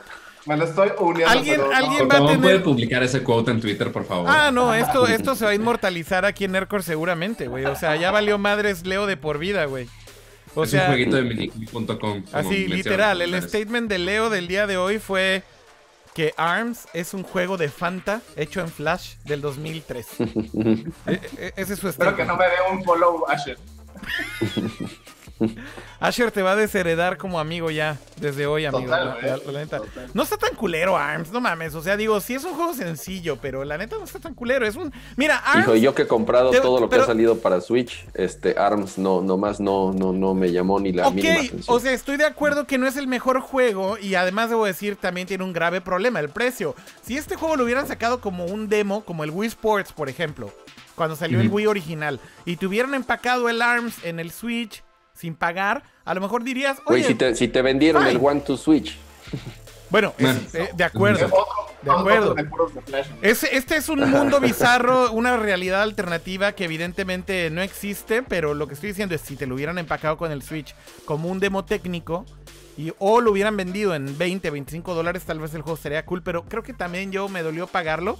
Ya después de pagar full price y jugarlo un rato dije, "Mm, la neta sí está pinchado en mi juego. O sea, es, es muy sencillo, muy sencillo. a diferencia de Splatoon, que es una chulada. Sí, Splatoon es una chulada. Eh, pero bueno, dicen por acá RX0023, amén. ARMS debería de ser de agrapa, eso viene desde Twitch. Y luego en... Como mínimo el, ¿cómo se llama? El One to Switch, ese sí como que debería haber estado en la caja, ¿no? Sí. Como el eSports o cualquiera. Sí, sí, debía haber venido empacado tal cual. Y si te lo dan gratis, bueno, tal vez hubiera estado mucho mejor. Está- est- en el chat están comentando que, que Battlegrounds, que va, va- va a costar seguramente 60 dólares en Xbox One y va a ser alfa. Lo de 60 dólares no lo sé, en PC creo que vale 20 dólares, 25 dólares, no estoy Porque muy es seguro. Early Access, ¿no? Pero, pero en Xbox sí va a salir completo. O sea, lo que ellos prometieron es que cuando esté terminado, dicen que antes de que acabe el año es cuando va a salir para, para Xbox One. O sea, no va a salir para Xbox la versión de PC que estamos jugando ahorita, entre comillas, alfa o incompleta, como Ah, quieran llamar. Obviamente, pues sí, digo, al final del día cuando, o sea, la promesa del anuncio de Xbox evidentemente es por un juego terminado, ¿no? No como el Early Access ahorita. Tal cual. Ok, vamos de nuevo al chat rápido y dice por acá alguien, soy de la escuela de Artemio, Full Retro Games, dice Yado. Bueno, pues ahí hay muchos comentarios, muchas gracias a todos los que están conectados viendo el stream, tanto en Twitch, en YouTube o en Periscope. Sé que es un poco tarde en México y bueno, finalmente eh, también cambiamos la fecha de grabación ahí de última hora. Ah, le- les tenía que contar muy rápido lo que, lo que había pasado. Resulta que muy amablemente en mi edificio me mandaron una carta diciendo que no iba a haber internet el viernes. El problema es Así que... Ah, te mandaron carta. Sí, sí, sí, tengo la carta. El problema es que yo no vi la pinche carta jamás porque abro mi, mi mailbox una vez a la semana. Entonces, Mm, pues yo ayer así mentando madres diciendo, no, chingada madre, ¿por qué no hay conexión? Bla, bla, bla. Y bueno, sí, había una carta que decía que había mantenimiento y que no iba a haber conexión probablemente durante todo el día. Entonces, de hecho, lo han de haber desconectado muy temprano en la mañana, que fue pues, muy cerca de la hora de la grabación. Yo me fui a dormir tarde, como a las 2, 3 de la mañana y todavía había conexión, despierto y lo primero que veo es, fuck, no hay conexión. Entonces, esto fue lo que causó que no pudiéramos grabar el viernes por mi mañana, que era el jueves, normalmente como grabamos. Pero bueno, ahí tienen. Finalmente, lo cool es que se está grabando esto y lo estaremos publicando en el canal. Así que si se perdieron, igual la, la, la grabación, no se preocupen, ahí va a estar publicado en muy poco tiempo en el canal de Nerdcore Podcast en YouTube. Eh, no olviden, por cierto, darle subscribe por ahí. Bueno, pues eh, no sé si quieren hablar de algunos otros temas también ya ahorita. Ya hablamos un buen rato de esports y como para cambiar un poquito de ritmo y tal vez echarnos otros 20, 25 minutos, ¿por qué no comentamos algunos otros temas de la semana, les parece? Ya vas. Y empezando tal vez con... eh, este, esta nota me llamó bastante la atención y es que, digo, es muy corta, pero está toda esta guerra ya de los eh, contenidos en los servicios de stream y estamos justo en ese momento súper, súper jodido en donde todas las compañías dicen voy a hacer mi propio servicio de streaming. Entonces ahora el jodido es el usuario, ¿no? Porque, porque básicamente no me imagino este mundo en donde vayas a tener que contratar 20 servicios de streaming para poder tener todo el contenido. Pero bueno, el último en hacer este anuncio es Disney y bueno, pues eh, van a sacar todo su contenido, el plan es sacar todo su contenido de servicios como Netflix. Eh, y pues eso, insisto, para el consumidor está jodidísimo, ¿no? Off. Pero este cambio lo van a hacer hasta el 2019. Entonces, Digo, obviamente todavía falta, Pato, no- pero No, bueno, pues ya estamos advertidos. Exacto. ya estamos advertidos. Yo, yo, yo lo, a ver, si, si le hubieran preguntado a la Ofelia del 2004, o sea, Mau, este, yo, yo, yo, hubiera, No, yo bueno. hubiera dicho, güey, a la ¿Quién chingada es ese las güey? cableras, a ese vato, güey, a la chingada las cableras, porque a mí siempre me chocaba que ellos elegían los canales por mí. Me explico, es de, güey, yo no quiero ver toda esta madre, yo solo quiero ver este, este y este, ¿no? Pues ya lo tengo, pero tengo el pedo que ahora cada quien está cobrando por sus cosas, güey. Y no es broma. Pagas Netflix, pagas Crunchyroll, pagas Spotify, Hulu, pagas Hulu, pagas, sabes, es de güey, vas sumando todo eso un chingo. Amazon. Y HBO Go. Exacto, güey. No, de- no, la neta es que son un chingo. Sí, sí, ya es un pedo. El- Y- creo, creo que Off le dio en el clavo. Eh, ahorita, lo platicamos la semana pasada, ya el- el- los números de las cableras están en números rojos por el número de personas que se están, eh, ahora sí que eliminando su servicio justamente para irse a estas plataformas digitales. Y al principio sonaba bien padre, como dice Off, que Netflix es el futuro, Amazon es el futuro, pero va a llegar un momento en donde ya está sucediendo. Van a empezar a, a surgir servicios porque como nadie quiere ceder el control de su contenido para querer crear los, los propios, entonces sí, el usuario va a tener que estar pagando por 5, 6, 7 suscripciones diferentes, ¿no? Yo creo que hoy en día Eh, eh, es bastante común que la gente pague dos o tres. Y nos podemos ir a los más básicos, como lo de música, que Spotify, Netflix o Amazon, y tú- súmale los, los, todos los que quieran, ¿no? Y si al rato eh, justamente Disney sale con el suyo, y así van a seguir los demás. Sí, pero ¿por qué le hacen el feo a Blim? Además, Ah, se, se me olvida Y que. aclaro, claro, y aclaro, video, y aclaro video. Oye, claro- claro, te vete a dar un- ¿Quién le sopló? claro. ¿sabe qué fiesta trae, Pato? ¿Qué decías, este, Off? no decía que Claro TV te lo, te lo dan con tu línea infinito, pero bueno. Este, Bueno, y claro luego- video también. Claro Sí. video. Oye, Lue- ¿qué- Luego está- hay una arista más. em, por este tema de la negociación de los derechos, las distribuidoras y tal y tal, eh, también se está hablando de cómo en Latinoamérica va a ser diferente el tema de Disney y Netflix que en el resto del mundo, lo cual me parece súper divertido porque me pregunto si van a haber gringos usando una VPN para conectarse a Netflix latinoamericano en el mundo al revés para ver su contenido, para ver sus Avengers. ¿no? Oye, deja, déjate digo eso. De hecho, justo eh, una de las cosas que he notado con Netflix en Japón es que el, el contenido está increíble. Tiene un chingo de películas que no están disponibles en Netflix en, en Estados Unidos y en México. Y la razón es muy sencilla. Esas películas no llegan a Japón nunca al cine. Entonces, llegan casi directo a stream. Y estaba comparando hace poco así el catálogo y dije, no mames, o sea, neta es completamente diferente. Es, es este cabrón la cantidad de buenas películas que hay en Netflix. Y sí, me imagino neta el mundo al revés ya de gente diciendo, güey, voy a usar mi VPN para usar el catálogo de otro país porque está mejor, ¿no? Oye, ¿y qué va a pasar con, con series eh, producidas por Netflix, pero que son propiedad de Disney? Por ejemplo, todas las de Marvel, eh, Daredevil, Oh, es muy eh, va a salir los, ahorita se quedan. los... Esas se quedan. Eh, yo creo que todo lo que es de Netflix es de Netflix, punto. Eh, pero más bien creo que aquí el problema tiene más que ver con Star Wars, con las pelis grandes de Marvel. Eh, o sea, básicamente he hecho el anuncio. Lo que dice es que de los primeros eh, productos o películas que quieren quitar de Netflix es Star Wars y las películas de, digamos que las películas principales de las franquicias de superhéroes de Marvel, que son propiedad de- Pixar y todo de, eso. de Disney. Y evidentemente todo lo demás va ahí, digamos que de, de relleno, ¿no? Pues animaciones de Pixar, Disney Animation Studios también, todas las películas que estén publicadas por ahí, etcétera, etcétera. Entonces, bueno, si le sumas todo, pues sí es bastante grande el golpe para Netflix, pero de, de entrada creo que la nota hizo mucho eco con el tema de Star Wars y como las películas principales de Marvel Studios. Ese es el, ese es el meollo del asunto. Y bueno, pasando a otra nota tal vez, eh, porque decía, esa es muy, muy rápida, ¿no? Pero por acá estaba y un poco relacionado a servicios de streaming la nota de lo del hack de HBO. Eh, que bueno, HBO estaba medio metido en varios embrollos, ¿no? Primero por su calidad del servicio, que creo que sigue siendo un problema.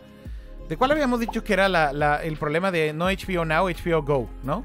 Eh, Ah, exactamente. y O sea, y estuvo muy raro porque las, en los primeros tres episodios, mínimo en Latinoamérica, fue un servicio terrible en el cual fue mejor opción verlo pirata eventualmente y fue más rápido que verlo en HBO Go. Ajá. Pero sorpresivamente este episodio pasado lo vimos únicamente media hora después del lanzamiento. Ajá. Entonces no estuvo tan mal. Sigue estando mal porque no es en vivo, pero no estuvo tan mal. Ok. esta vez. La batería de pato ataca de nuevo. Yo sé, ahí voy, ahorita la cambio, ahorita la cambio. Ahorita que termine mi argumento, voy por la otra batería que está cargada y la cambio. Y ya, a ver si dura los 20 minutos. Es una monserga eso de las cámaras de SLR, pero justo a mí también ya hoy me pasó, nunca, nunca me ha pasado que se me acabara la pila y muriera. Pero según yo Pero va, si nos quieren ver cable. si nos quieren con producción acá chido, buena onda, pues se aguanta con mi batería. Pero bueno, entonces ah, eh, hubo un hack, ¿no? Eh, bueno, se hackearon HBO y entonces filtraron uno de los episodios antes de que se. No, de, de hecho no, de, deja una corrección rara, porque sí hackearon HBO y, eh, obtuvieron un chorro de guiones y material de otras series y demás, pero no habían publicado ningún episodio Ok, todavía. Ok. Este, pero después, días después, literal, días después, se filtró un episodio, pero no es parte del hack. Oh, ok, o sea, eso Fue- no. este, de hecho, Sí, ya hay, hay- hay un relajo ahí. es un video en 360p, o sea, se ve horrible, pero se ve. Este, y tiene una marca de agua de una distribuidora, creo que era hindú, si no me equivoco. Ajá. Este, entonces, el problema fue que consiguieron ese video de una distribuidora hindú, se filtró, pero no tiene nada que ver con el hackeo, o sea, fue nada más Ah, ok. plena coincidencia Ok, este, que, los, que los hackearon y al mismo tiempo se filtró ese episodio. ok. Y, y- y- y creo que va de la mano eh, parte de lo preocupante que y lo que más les, les afligía a las personas de HBO es que quienes tenían posesión de toda esta información querían, bueno, estaban pidiendo un rescate a cambio de no publicar, además de, de- de información de las series y eso, este, datos personales de directivos, de eh, cuentas, de números, y incluso O sea, de había las números y de direcciones. los actores y de los, de los actores que, que- que actúan en la serie. Eh, ya hasta hoy salió que les ofrecieron 250 mil dólares a cambio de un- como si hubiese sido una, como le llaman un white hat, o sea, de estos bounties que ponen a cambio de encontrar box. Y estos cuates eh, creo que rechazaron la oferta y todavía no se sabe cómo van a, proceder. O sea, todavía existe la posibilidad de que dompen toda la información del hack, básicamente. Sí, todavía, sí, sí, sí, todavía hay posibilidad. Pues bueno, ahí tienen todos los pedos con los que HBO se tiene que, se tiene que fletar, igual que todos los servicios en línea hoy en día. Creo que el problema más grande que tienen las compañías en internet pues, en la actualidad es tienen tanta información en la nube que cualquier pinche hack se vuelve se vuelve un caos. O sea, te, te lleva la chingada, ¿no? Eh, pero bueno, pasando a otras notas eh, tal vez menos relevantes, pero igual que dieron un poquito de qué hablar. Por ahí Facebook anunció este nuevo tab en su plataforma que se llama Facebook Watch. Que ya es como insano, ¿no? Así, lo, lo- que está haciendo Facebook ya a mí ya a veces me da risa. Este... Están metidos en todo y en nada a la vez. Y básicamente Facebook Watch es su plan maestro de de cierta manera convertirse en un Netflix. Y por eso quería mencionar este como, como esta nota también, porque está relacionado a lo que, con lo que hemos estado hablando los últimos minutos. Eh, básicamente están pagándole a creadores de contenido por hacer contenido original para ver en Facebook. Eh, o sea, series originales, scripted, eh, con networks grandes, dinero de por medio, producción original y la tienes que ver en un botoncito en tu app de Facebook llamado Facebook Watch. Eso es lo que están haciendo. Entonces la primera pregunta es, de entrada, ¿la gente estará lista para ver contenido en el app de Facebook en un tab llamado Facebook Watch? Eh, esa es mi primera pregunta. Digo, ver un video viral o un video de cierto tipo de, de- formato, a veces hasta sin audio, por ejemplo, en donde, no sé, es el típico video chorero de Facebook que te da algún dato irrelevante que no necesitas en tu vida. Eh, pero básicamente consumir información de manera snackable. Bueno, lo entiendo de esa manera, ¿no? Como un video social. Pero, pero ver un episodio de una serie que tal vez dure 20 o 25 minutos con audio y demás dentro de Facebook, me parece que de entrada la gente ni siquiera está lista desde el punto de vista del uso. Eh, pero bueno, no sé ustedes qué opinen Off, eh, al respecto de esto, empezando Pues, por bueno, yo, yo como lo, a ver, el tema de le pagamos a alguien para que haga contenido y estas cosas, pues YouTube Red, no, YouTube Red está agarrando youtubers, les está dando dinero para que haga series. Em, No, bueno, pero eso no es YouTube Red, eso es Everyone and their Cousins. O sea, todo el mundo está haciendo lo mismo. O sea, pues, este, Amazon está haciéndolo, Netflix está haciéndolo. Este, Sí, sí, sí, YouTube sí, lo está haciendo desde hace rato. O sea, vaya, no hay nadie que no lo esté haciendo. donativo, el botón de. ok, este, pero em, en este caso en particular, Facebook sé que es muy bueno para los contenidos en vivo. Así tú haces un stream en Facebook que está chingón porque la interacción es muy bonita porque es gente que conoces diciendo cosas acerca de, sabes, arrobables con otras personas que conoces que lo Ya ver contenido que no pida comentarios, no sé. Me explico, es como de, de series que no son necesariamente para opinar, donde la gente no diga, "Oh, ay, me caíste chingona, Kira, con tu video, no sé qué. Yo creo que ahí es donde rompes un poquito, güey, Facebook no es para eso. Hasta poner en los comentarios que merían a los ingenieros de Pemex si hicieran contenido en Facebook. Hasta como creador es horrible, dice también por ahí Shaspid en el chat. Subir videos es incómodo y funciona mal, aparte que no tienen soporte, te borran cosas o incluso es de la página entera. Sí, digo, al final del día ese es el punto, ¿no? Facebook quiere ser todo, quiere ser YouTube. Entonces, eh, básicamente traen un plan ahí para hacer como una especie de lugar para, para social video y re- reemplazar a YouTube. Ahora también quiere ser Netflix. Ese es el tab de Facebook Watch. Y bueno, pues te quieren enjaretar también ahí contenido. Quieren ser todo, básicamente. O sea, quieren ser todo Sí, lo que hoy en Facebook- día está afuera. Facebook lo que quiere es que nunca salgas de Facebook. Eh, Pues sí, o básicamente. sea, si, si, si en un solo lugar te pueden tener todo el día chateando, escuchando música y platicando y tagueando y subiendo fotos y ahorita viendo videos, este, no nada más los, los, los videitos que suben, sino series o contenido original, este, ellos felices, ¿no? Con tenerte ahí todo el día. ¿Qué Aquí lo interesante es ver cómo evoluciona. Han hecho Facebook muchos experimentos con eh, servicios que inician dentro de Facebook como groups y después crean una app aparte como para ex- exclusiva de groups. Pasó lo mismo con Paper. Para luego matarla otra vez. ¿no? Este Messenger, todo lo contrario. Messenger es todo un éxito. Empezó siendo un chat dentro de Facebook y ahorita ya es la, la aplicación más utilizada del plan, de las aplicaciones más utilizadas del mundo. Ahorita yo creo que va a ser igual. Van a experimentar como un tab nada más en donde la gente va a poder ver las series y tal vez en un futuro van a sacar una app independiente para ver las series, ¿no? Creo que yo eso es lo que puede Y yo tengo ahí una, una cosa de visionario, Jaime. En el futuro, después de que saquen el app de, de Watch, la van a matar. Que es también lo que hacen siempre. Esa es la Sí. historia de Facebook. O sea, básicamente es sacar primero grupos en Facebook. Luego sacan el app de grupos por separado. Y ahora acaban de anunciar esta semana que matan el app de grupos, güey. O sea, Ujú, ujú. e- es, la historia de ¿Qué Facebook. pasó con, la cam- con una, una app de cámara que tenían también, no? También la mataron. Yo quiero también escuchar la opinión de Leo porque sé que él es un gran fan de Facebook. Entonces sería in- in- increíble escuchar su opinión. Puta, pues es, es, la neta es muy similar a la que tiene Jaime. O sea, Facebook realmente lo que está haciendo es que se está queriendo acaparar más que, más que eh, formatos o medidas, está queriendo acaparar eh, tu tiempo, tu totalidad de tiempo, tu, totalidad de navegación en la web. Eh, no sé qué tan mal esté yendo a YouTube, por ejemplo, con, con Red en ese sentido. O sea, sé que han tenido muchos problemas con algunos casters porque evidentemente pues le están apostando a gente que, pues, que tiene, es que, vamos a suponer Nerdcore, ¿no? O sea, Nerdcore tiene una manera de ser, es libre, podemos decir groserías, este, podemos realmente como cruzar ciertos límites. Y pues cuando, cuando YouTube empieza como a quererse relacionar con estos contenidos, eh, van a tener algunos roces. Produjeron toda la segunda temporada de, de un show de PewDiePie. Tuvieron que cancelarla por, un, Claro. por una pendejada, la verdad. Entonces, en ese sentido, yo lo único que creo es pues, Facebook. Facebook es gonna Facebook. Lo malo es que a veces sí les jala. Esa es mi, esa es mi opinión. O sea, Sí. lo malo es que neta a veces sí les sale. Eh, y yo lo detesto, güey. O sea, detesto Facebook y detesto más que nada a Mark Zuckerberg. O sea, no puedo. No No. hay, no algo, hay puedes, algo no que puedes. están diciendo en el chat Daft Motion y que, irónicamente este que eh, yo creo que es súper válido. Hay un chingo de carriers que tienen deals con Facebook para no cobrar uso de datos. Sí, claro. Entonces, de repente, Peligro, peligro. puede- ajá, exacto, puede que tenga mucha, o sea, porque mucha gente tenga acceso a estas entre comillas series y por consecuencia se vuelven más grandes de lo que deberían, de, no sé, no sé. Bueno, pero eso también hay que decir que muchos de estos deals con carriers fueron en las épocas en que era postear fotos y demás, ¿no? O sea, también ve tú a saber si estos deals sigan. No, es en serio. O sea, cuando, cuando se lanzó así de que en tu paquete se incluye Facebook y WhatsApp y estas cosas, en realidad es porque también el consumo de datos era ridículamente bajo en estas aplicaciones.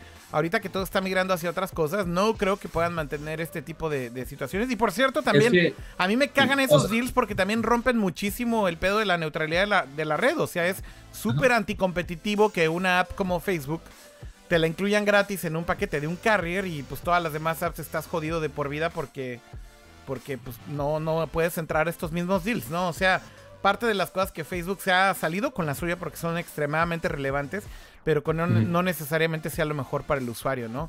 Pero yo igual Y, es- que- y eso que decías, eso que decías ahorita de, oye, pues sí, si estás streameando video de Facebook, pues obviamente ya no le sale el juego a los carriers el estar incluyendo estas redes sociales. Pero lo que hicieron es una solución muy estúpida que pues es contra los usuarios, pero ya no es redes sociales ilimitadas como se promocionaba anteriormente, sino que ahora ya te incluyen una cierta cantidad de megabytes extra dedicados a esas redes sociales. Entonces, por ejemplo, si tienes un plan de X cantidad al mes, te dan, no sé, 4000 megas este, de Facebook, Twitter, WhatsApp, lo que quieras, para ese mes. Entonces, ya no importa si estás streameando, no importa si estás este, nada más viendo fotos o viendo mensajitos, este, ya te va a repercutir en la cantidad de megas que usas. Entonces, no puedes estar viendo películas a lo bestia por más que te incluyan en redes sociales. pues, sí. No, pero es, es un espejito y a lo mejor al usuario se le hace bien padre que no le estén cobrando por tuitear o por eh, postear en Facebook,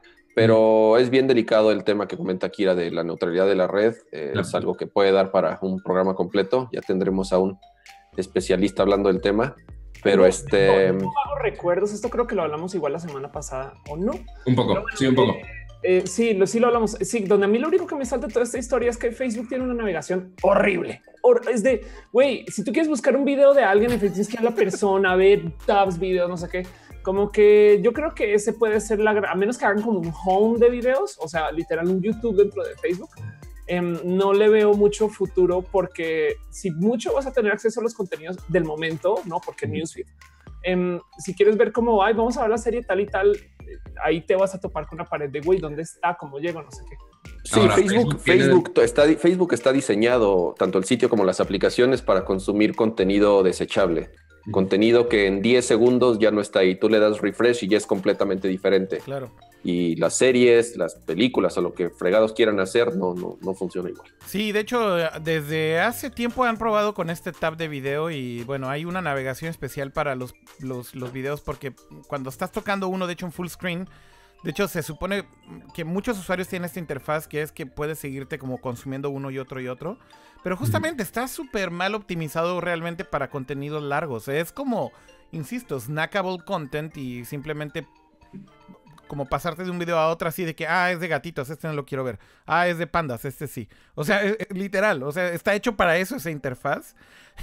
y, y- y- ahora como que decir, vamos a pagar por series originales y queremos que veas este contenido que podría ser como de YouTube o, Netflix o algo así en Facebook me parece como mega extraño.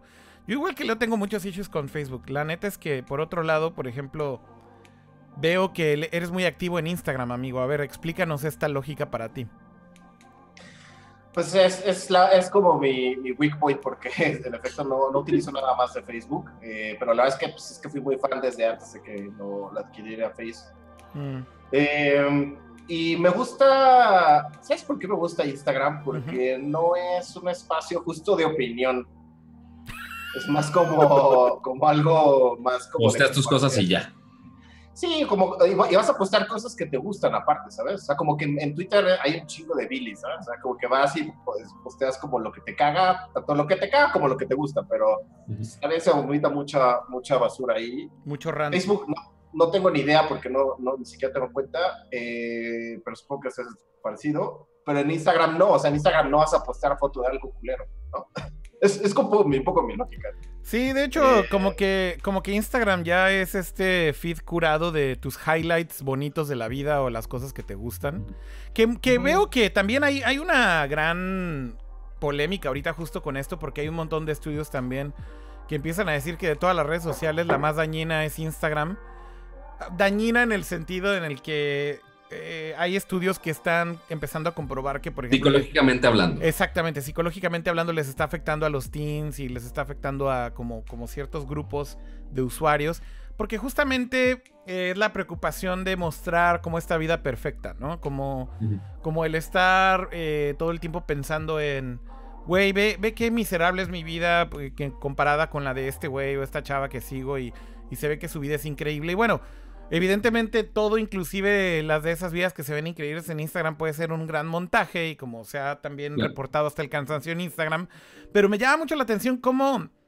Cómo todas estas redes sociales al final del día tienen dos dark sides, o sea, tienen un dark side muy cabrón.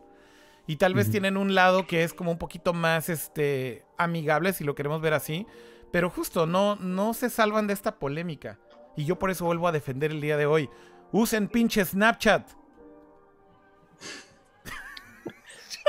¿Para Pues qué si va a quebrar ¿no? en un en par de esta- años? Tú vas a compartir de, ay, güey, este, me pasó algo pinche.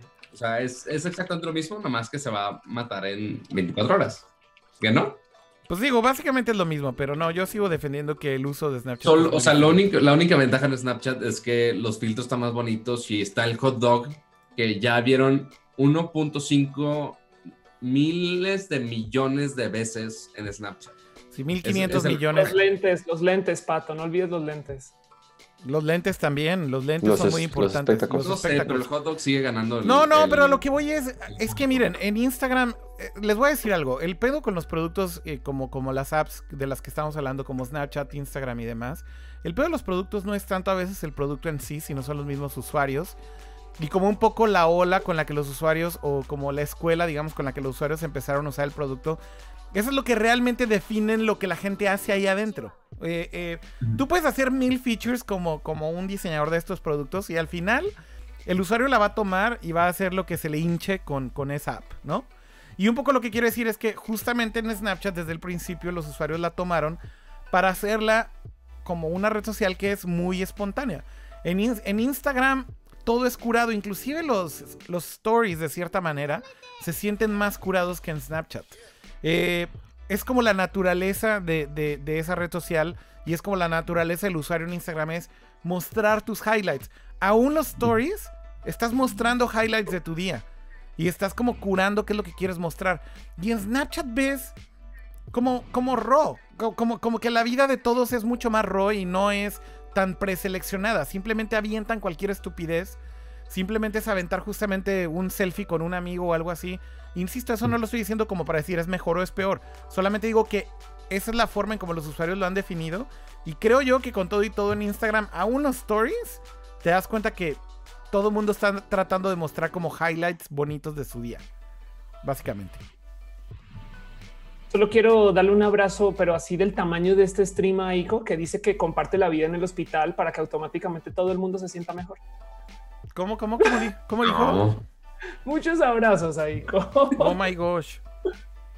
Oigan, em, pues bueno, pues esos básicamente son los temas de esta semana. Creo que ya de ahí en fuera hablamos largo y tendido con, con Leo acerca de Dota y de en general esports esta semana. Así que queda poco para hablar de videojuegos. Bueno, de videojuegos solamente era también hablar de lo de este, no sé si lo platicaron cuando yo estaba aquí arreglando mi problema con la cabra y demás, pero no han hablado de lo de OpenAI y lo que pasó con Dota o sí. Nope, iba a hacer una transición y me mataron. Pato, dale, dale, Yo Pato. sí te la caché, yo sí te la caché. Qué, bu- qué bueno, me da gusto. Este, bueno, estábamos diciendo que justo estábamos hablando del siguiente Dota 3 y que quizá el Dota 3 ya ni sea para humanos, que quizá ya sea para inteligencias artificiales. Ok, recuerdo que lo dijiste. Salió una nota hace unos días, este, si no es que ya no sé qué día fue, pero que eh, una inteligencia artificial de una startup de Elon Musk, que obviamente ya conocen de Tesla y SpaceX. y En realidad no es una startup, Pato, es esto de OpenAI. Eh, no, no, como tal, bueno, podríamos decir que sí es una startup, pero eh, más bien es como una organización. Y esta organización que se llama OpenAI empezó con Y Combinator, ya hemos hablado de ella, en donde también Elon Musk se sumó. Y bueno, en realidad tiene muchos miembros de muchas compañías que están contribuyendo para desarrollo de inteligencia artificial y cuyo Ajá. plan principal de OpenAI es hacer open source todo el research and development toda la investigación que hagan dentro de esta organización y liberarla para que cualquier persona o, o ingeniero programador o organización pueda utilizar esta tecnología también en cualquier otro ámbito, pero justamente para hacerlo más accesible para el mundo. Ese es un poco lo que es este OpenAI, nada más para dar más contexto. Pero ahora sí, Pato, decías que esta organización son los que hicieron esto, ¿no? Ah, o sea, hicieron esto que básicamente pusieron a una inteligencia artificial, la entrenaron como buen este, deportista del mundo de los esports, viendo miles de juegos de, de Dota, básicamente, para saber cómo jugar, cómo interactuar, cuáles son las mejores estrategias y que toda la red neuronal que tiene esta inteligencia artificial, pues ya puede pensar absolutamente todos los movimientos sabidos y por haber, básicamente. Entonces lo pusieron a pelear contra uno de los mejores este, jugadores de Dota, que no tengo el nombre aquí a la mano, creo que Ramsa sabe el dato específicamente. No sé el nombre, pero aprovecharon que está ahorita de International el evento del que estábamos hablando hace rato y, y fue justo ahí donde sucedió esto.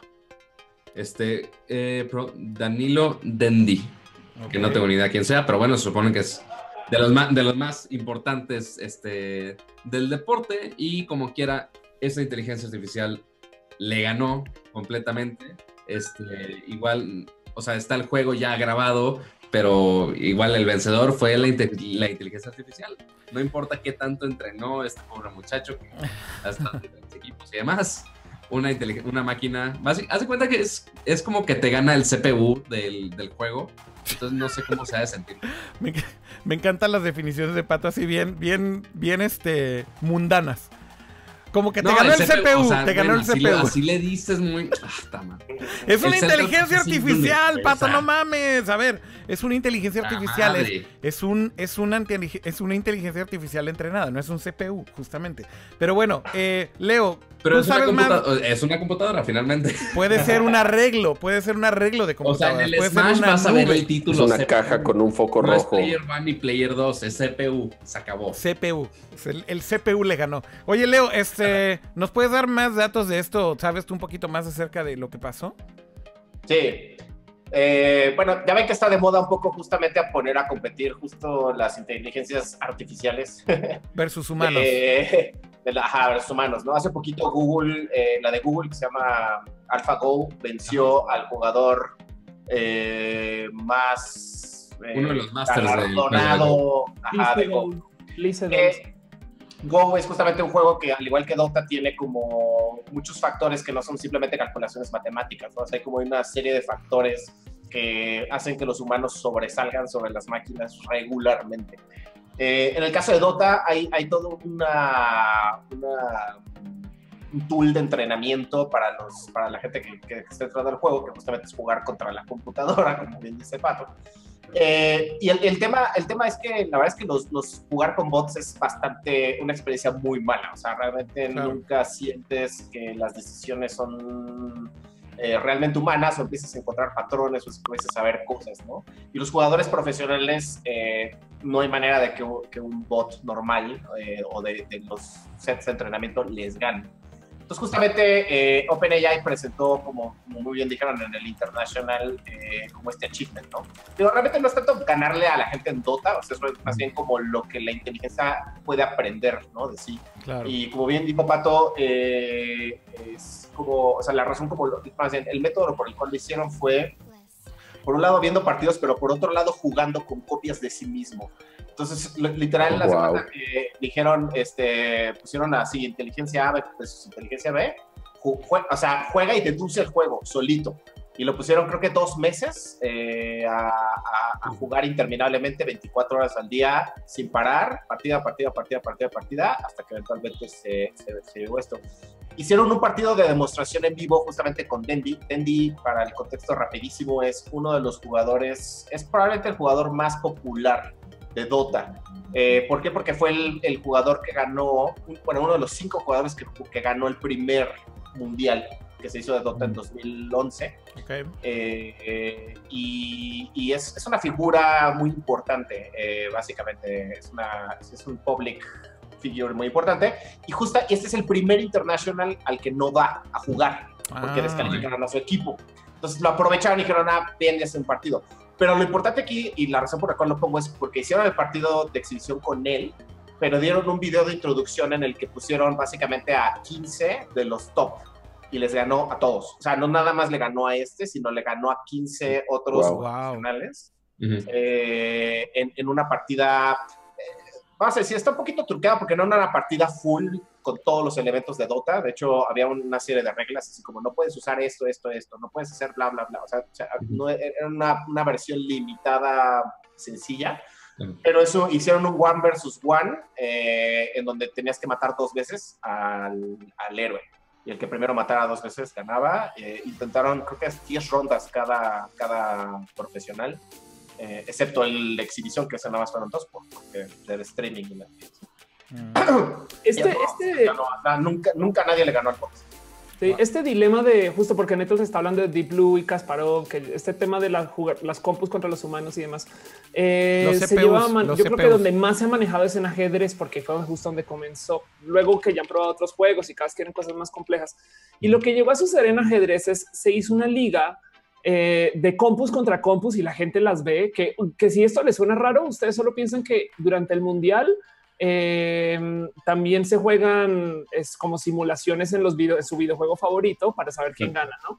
Entonces la gente ve eso, ve a las compus jugar contra las compus y también evidentemente se hizo una liga de ajedrez que es la, o más bien se mantuvo la liga de humanos contra humanos y se creó una liga que se llama ajedrez freestyle donde es humanos con apoyo de compus. O sea, la compu, eh, la inteligencia artificial le dice, haz esto, haz aquello, y el humano decide y aplica su movimiento de Le intuición. da toques, así, así, algo malo. Y en el ajedrez freestyle no hay compu que le gane a un humano aumentado. Me explico, pero tampoco hay un, y por consecuencia no hay un humano que le gane. Entonces, como que la conclusión de todo este ejercicio es que lo que más eh, frutos da de todo esto es cuando unes a estas, esta situación. O sea, por ahora no hay nada más imbatible que un cyborg y eso todavía está por ver. Em, como que se me haría muy chingón. Yo siempre he dicho que deberían de permitir eh, por ejemplo, imagínate jugar un juego de FPS donde te permitan el uso de aimbots a veces. Yo sé que es hacer trampa, pero si lo vuelves legal, a lo mejor hay dinámicas donde se puede y donde no, cosas así, ¿no? Em, y en eso me a mí me encanta este tema. A mí, a mí sí me mueve mucho ver que eh, lo, que va, lo que va a suceder este mierdero de las inteligencias artificiales es cuando nos comencemos a unir más que Skynet, es cuando se- nos volvamos parte de. Pero, pero eso ya es futurear cabrón, güey. Sí, Muy, definitivamente. muy, muy cabrón. Too much, güey. Fast forward, fast forward a cuando hagamos merch con los CPUs. Este. Oye, pero bueno, eh, bastante cool toda esta noticia. Pato, pato, es broma, es broma. Ya, sí, nada más vi Sígale, sígale. Ya nada más- Primero no me dejen hablar en las plecas y después me critica por mi CPU. Síguele. Lo de las plecas va a ser forever. No estás aquí en México. Lo de los, las plecas va a ser forever and ever. Ya, Sí. te la pelaste para siempre. Lo peor de todo es que la gente no sabe, pero lo sigue haciendo. O sea, sigue gritando. Yo sigo oyendo todo Claro, su escándalo mientras está- estoy aquí. Dice, Entonces voy lo- a poner pleca. Yo sigo con la insistencia de que, Ajá, en algún Y de lo la vida peor de se le vaya es el que botón. lo peor de todo es que hablar. lo peor de todo es que me pones nervioso, pato, y entonces estoy así de ojalá no la cague y salga su voz, porque entonces se va a burlar de mí como 20 horas. Pero bueno, em, pues creo que con eso básicamente ya nos echamos todos los updates, temas y demás de esta semana. Si quieren pasar rápido al chat una vez más, eh, nos echamos una ronda más de lo que estén diciendo por ahí y... Que dicen que había unas celebridades en el chat, ¿no? Ah, sí, de hecho está por ahí conectado creo que Artemio Urbina, así que le mandamos un saludo. Eh, si nos Abrazo, está viendo Artemio. todavía, eh, pues un abrazo y un saludo al buen Urbina que anda por ahí. Oye, Dude, mientras estás leyendo, yo quisiera hacer un- tener un pequeñito momento de promoción desvergonzada Dale, y dale. hablar de un evento que se llama el Dev Hour que viene. Ok. Este es el Foro Internacional del Juego. Básicamente es donde se reúnen Es- desarrolladores y, y gente que está en el ámbito del, del desarrollo de videojuegos. Porque estos últimos tres años hemos visto un chingo de empresas mexicanas salir adelante con desarrollo de juegos. No sé, así como al chilazo, la gente que hizo Kerbal y estas cosas. Sí. Pero um, toda esta gente viene al Devour a hablar acerca de el arte del desarrollo y la música y eh, hacer dinámicas de no sé qué. En fin, es muy, muy bonito, muy chingón. devhour.mx por si quieren dar una pasada, va a ser en septiembre, entonces hay tiempo, pero quisiera nomás dejarlo en presente. ¿no? Muy Y- bien. Y, y que sepan que existe. Es un buen evento que lleva ya un, un- un rato organizándose. De hecho, hace poco me encontré al que era el organizador antes. Eh, ¿Cómo se llama este, este dude? Estuvo en Nercor alguna vez. Jacinto, que es Jacinto. Chinto, muy Me- amigo, está en el Centro de Cultura Digital. Exactamente, ahora está en el Centro de Cultura Digital, pero justo me lo encontré en Guadalajara, ahora en Campus Party, así literal cenando. Y pues me estaba contando que él ya no lo está organizando, pero que el evento sigue y pues que le da mucho gusto y que está muy contento. Y bueno, pues qué bueno que, que de verdad el evento siga y, y se sigan juntando developers para hablar de, de game development, sobre todo en México, ¿no? Eh, pero bueno, recordando la fecha de nuevo off otra vez, ¿cuál es la fecha? ¿De cuándo a cuándo de agosto? 21 al 24 de septiembre, Ah, septiembre, del perdón. 2017 eh, y el URL es devhr.mx, o sea, devour, pero en corto todo, Perfecto. este, .mx. Muy bien. Oigan, pues eh, ya el chat está medio muerto. ¿Será que ya es medio tarde? Dice ahí Asteroin eh, que hagamos un choc test con algo. Eh, creo que ya ni, ni habíamos mencionado la palabra choc test en todo este tiempo, creo. Ya no podríamos hacer un choc test, ¿no, amigo Leo? Ya es muy difícil en este formato. En este formato sí, pero mira, puedo, puedo así compré una cosa que se llama Rhino Shield. En teoría puedo aventar mi teléfono desde algo así como 15 metros y no se va a romper. A ver, ¿por qué no das tres pasos para atrás, amigo, y lo haces? Digo, para ver si tu pixel sobrevive. Haz un choc test. Ya, sí, güey, ya. For the LOL. No, no, pero. chiquito, ¿eh? No, no, pero no, dijiste. No, ¿cómo? Dijiste, qui- dijiste 15 metros, güey. Eso no fueron ni. Super cin- bebé. Eso no fueron ni 5 centímetros, amigo. No mames. No, me, no, me da miedo, güey. Pero ya Hay, vi- hay, hay videos, hay videos en YouTube de gente pegándole con martillos en la pantalla y no se rompe, pero la neta no quiero. Bueno, está bien. Eh, ¿Qué más hay en el chat? Eh, por ahí dice saludos a Rollman. Creo que también está conectado por ahí. Dice Crash Bandic. Eh, petición formal para que Leo esté en todos los episodios. Ándele, ándele. A ver, ahí tienes, amigo. Ya te chingaste. Aquí para siempre. Se- seguido sí, o sea, en todos no, no, no estoy seguro. Pero seguido sí, ¿no, amigo? Ya. Dilo, dilo aquí. Sí, la- les voy a ser sinceros. Me, La me primicia. Más, más, más amigable este horario, pero sé que es difícil porque aquí ya es muy tarde. Eh, pero la verdad es que casi, casi todos los días a las ocho y media que empiezan eh, estoy todavía en la oficina. Pero igual y podemos, o sea, de vez en cuando cuando hay algo padre, sí con gusto. Si es más tarde, es más fácil para ti. Entonces, amigo, ¿es lo que estás diciendo?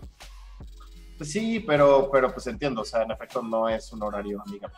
Bueno, está bien. Bueno, pues ahí tienen. De todos modos, ya se le hizo la invitación. Y creo que sí, puede estar viniendo muy seguido. Es la idea. Aquí ese es el punto y, y justo, justo esperamos que pueda regresar más. Dice aquí alguien en el chat, Leo con Android. ¿Qué pedo, amigo? eso ya lleva rato, eso ya lleva rato. Pero, pero sí, amigo, ya... La No gente no solo eso, o sea, no solo eso, tengo una PC Ajá. de Dota, obviamente. de Pinche Dota. Master Race ya hacía todo lo que da, güey. lo perdimos. Este, sí, no, ya, o sea, ya nada que ver. ¿El tío Cocas ya no tiene nada que ver con Apple, amigo? Pues, o sea, uso Mac para trabajar, Ajá. eh, pero para jugar PC y teléfono sí Android. Ok, muy bien. Eh, vamos a ver qué más dice en el chat. Algún día, algún día llegaré a Starbucks Drive y seré atendido por un robot, dice Gabriel Padilla. Buena pregunta, no sé. Eh, Ah, seguro. Super, su- güey, super sí. De hecho, hay eh, McDonald's que tienen eh, tablet para que pidas en la tablet. y Ya. ¡Ay, qué futurista! Wow. Es como una app, es como una app en una, en una máquina, en un refrigerador. Eh, sí, es eso, ¿no? Es como una pinche app en un refrigerador, ¿no? Güey, no solo eso, hay, hay, un, hay un, un- un lugar que se llama Café X, que no sé si ubican en, en San Francisco y creo que hay otro en Shanghai, así. Ajá. Voy a poner la liga en el chat. Y, también te voy tiene a- un voy a robot. hacer- voy a regresar a un old, very old meme de Nerdcore, pero Ajá. literal el café te lo sirve un brazo robotizado. Amigo, estás chingando, Ahí está. ¿verdad? Estás, Ahí está la liga, güey. estás, eh, estás chingando, ¿va? No, te lo juro, güey, está, está increíble. A ver. Me A ver, encantaría ir. Nunca he ido, pero lo vi en este reportaje, güey. un brazo robotizado. ¿Tú, tú qué puedes? Igual y pone el video, güey. A ver, ¿cómo lo busco? Ya, lo Ahí puse está el link en el de chat. Twitch. No, pero ¿en, qué- en qué chat lo pusiste? ¿Twitch? En el te lo Twitch. copio para el de Slack. Ah, ok, gracias, Pato, porfa. Y si, si, si lo pones acá en Slack, ahorita lo pongo en vivo. A ver, ahí viene. Ah, ahí están. Ok. Bueno, y mientras Akira pone el, el link, este, estamos comentando acá que pues obviamente es un horario distinto, pero yo sé que es viernes en la noche, quizá el viernes tampoco es son lo más fan, pero no sé si les gusta el programa más tarde que esto.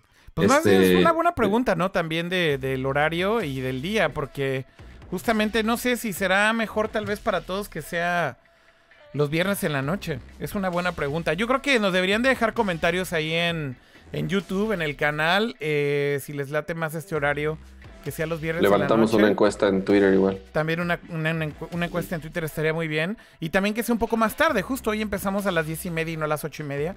Así que bueno, déjenos sus comentarios y díganos si les parece más en viernes o en este horario. Y seguramente podemos decidir acerca de esto. Ya tengo aquí el video, Leo. Del pinche brazo robotizado. Y efectivamente, dice, this robot barista. Ay, pinche player de, de Wired. No me va a dejar ponerlo en pantalla completa, pero... thing in the world you want to do is go to Starbucks and stand in line and pay too much money for somebody to get your order wrong and have to make it 11 more times before they get it right. That's what this is meant to solve. This is Cafe X, and it's an industrial robot whose job it is to make you coffee as perfectly and quickly as it possibly can. Es un pinche brazo phone or from a robotizado, en serio. The goal is to put it everywhere where there's lots of people who need coffee right now. Bunch of different coffee Ok, ok, ok. De- déjame repetir lo- la estupidez que dijo este individuo de Wired, eh, que es David Pierce. Ajá. Escuchen la razón por la cual el brazo robotizado es el que te atiende. Esta es la justificación. Este es el bullshit de PR. goal Ajá. is to put it everywhere where there's lots of people who need coffee right now. People who need coffee Right now. right now. Esa es la justificación del brazo robotizado. Le hubieran puesto Hurry Up Coffee. Oye, Akira, está diciendo en el chat Aiko, ese Daito ahora está haciendo cafés, güey. Este Daito Ese Daito ya, ya le pidieron que haga cafés también. Se volvió barista. Sí, sí. Ajá, ya. Así la, así la economía. Daito hizo un dump, de- hizo un dump de su cerebro y, y puso ahí a ese barista en, en San Francisco. Ahí está atendiendo. Oigan, eh, pues bueno, ya hubo un buen rato este, de, de diversión, alegría y buen humor. Muchas gracias a todos los que están por ahí en el chat. ¿Y los están abrazos poniendo- calurosos?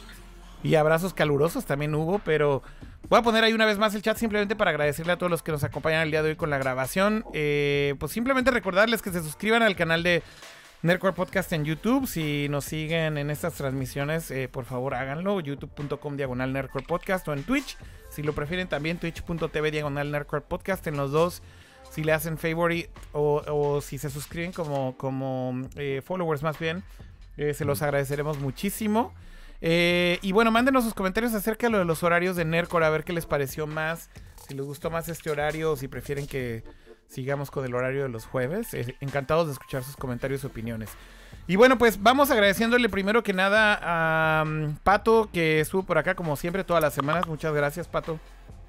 No, gracias a ustedes por estar aquí y ahora con el invitado estrella del día de hoy, que mucho tiempo me estuvieron criticando que si estaba suplantando a Leo era Leo este, Eres Leo Este- joven. o cómo estaba el, El, el mejor tweet que he visto en todo este haber desde que empezamos es es como un Leo joven, así. Ese es su statement de esa persona. Eso fue todo. Ya- Así. Ese Ya, tweet ya lo no sé si Leo ese quiere tweet opinar lo- de eso. ese no. tweet lo voy a enmarcar. Mm. Oigan, es No, pues el chiste no es, no es reemplazar, el chiste es la variedad. Exacto, exacto. Madre. Bonito eso, sí. Bueno, Pato, muchas gracias, Pato, por, por tu por tu tiempo y qué bueno que no se te acabó la pila tantas veces. Ahora a mí también se me acabó, así que sé lo que es ese sufrimiento. Ya, para que no me critiquen tanto. Bueno, también muchas gracias a Jaime. Todo- eh, mis CPUs. Perdón. Sí, gracias a tus CPUs también. Y gracias a Jaime, eh, como todas las semanas, Kama, un placer estar contigo también. Igual, como siempre, un placer estar con ustedes, platicar con todos ustedes. Gracias a los que nos ven en vivo, gracias a los que nos ven después. Un saludo a Leo y muchas gracias por acompañarnos en esta ocasión. También a Off, muchas gracias, Off. Sí, qué bonito poder estar porque ayer no pude, entonces fue como de no manches, mañana sí, qué chingón. Aprovecho también para repetir un mensaje que escribió Wincero que dice que Pato es el Leo verde. ¿Qué significa? No solamente por el color, ¿verdad? ¿Cómo que qué significa Leo? Porque como en Mario, Mario rojo y Mario verde. Ah, Yo hubiera dicho que verde por tipo como verdura que estaba Ay, Dios mío, Que ustedes. todavía, que todavía no estás tan, tan madurito. tan madurito exactamente. ¿No era por eso? Ajá, eso es lo que yo hubiera pensado. Creo que Off lo llevó así a un siguiente nivel muy cabrón. Sí. Que nuestros CPUs no lo comprenden. No, Como en Street Fighter cuando escogías a- al mismo y entonces te ponían nada más el traje de otro Es el de diferente otro color. Ah, Bueno, ya para terminar también agradecerle por supuesto a Leo que haya venido el día de hoy. Más que un invitado, Leo, amigo, tú eres como ya parte de la familia siempre. Tú eres, tú, tú junto conmigo hiciste este show desde tiempos legendarios, este, de partes iguales. Empezamos este show hace muchísimo tiempo. Primero por puro desmadre, haciendo ahí un podcast muy modesto de audio. eh, y después en video y después en vivo y muchas cosas. Así que más bien, pues este es tu show siempre, amigo. No, eso no va a cambiar jamás. Así que aquí te esperamos cuando quieras. Eh, ojalá pueda ser de maneras seguidas, pero bueno, agradecerte simplemente porque hoy pudiste estar acá con nosotros, compartiendo tanto conocimiento de esports y Dota. Y bueno, cuando hay otros temas que quieras hablar, evidentemente eres bienvenido como siempre. Muchas gracias, amigo, por venir. no, pues gracias a ustedes. Y gaming, gaming en general es algo que puedo platicar feliz. Eh, creo que es un poco como lo único que puedo platicar ya en estos días. Estoy muy out. Pero, pero gaming yo feliz y feliz de felicitarlos. Pues hablar Sí. de gaming y PC gaming estaría bueno, amigo. Deberías de venir más seguido a hablar de estas dos cosas. También juego, también juego Play, ¿eh? Juegas PC Play Master cabrón, Race. ¿no? También juego Play y, y, y, y, y Zelda nada más, porque no juego más cosas de Nintendo. Ahí no tienes Switch porque lo compraste en Wii U además, ¿no? Sí, el Breath of the Wild. sí. Ok. Pues bueno, amigo, entonces te tendremos también más seguido para hablar de gaming, sin lugar a dudas. Entonces, si es en un horario que te quede, nos encantaría tenerte como siempre. Y también para aprovechar los closing comments, también este, nuevamente los saludos para Ico, mucho ánimo, que te mejores muy pronto, eh, que ahí sigue muy atenta al chat este, con todas las dos horas de nuestras tonterías, sabías por haber. Muchas gracias, Pato, por el saludo a Aiko. Sí, saludos a Aiko, que se mejore y esperemos que, que salga del hospital pronto, que sí lleva ya un buen rato ahí, pero bueno, pues Abrazos poco a poco. Eh, gracias a todos, gracias al chat, eh, gracias por su paciencia también, por no haber grabado el día de ayer, pero bueno, nos esperam- los esperamos la próxima semana, tendremos otro episodio de Nerdcore Live seguramente por acá, con más noticias, información y comentando todo lo que haya pasado en la semana. Pues muy bien, con eso cerramos ya ahora sí. eh, hasta la próxima, gracias a todos de nuevo y nos vemos el próximo jueves, 8, 8 pm, Es 8 pm, ¿verdad? Horario normal. Por lo pronto se queda el mismo horario, pero sí mándenos sus comentarios. 8 pm el próximo jueves. Gracias, que estén bien y cierro con el intro. Que estén muy bien. Bye.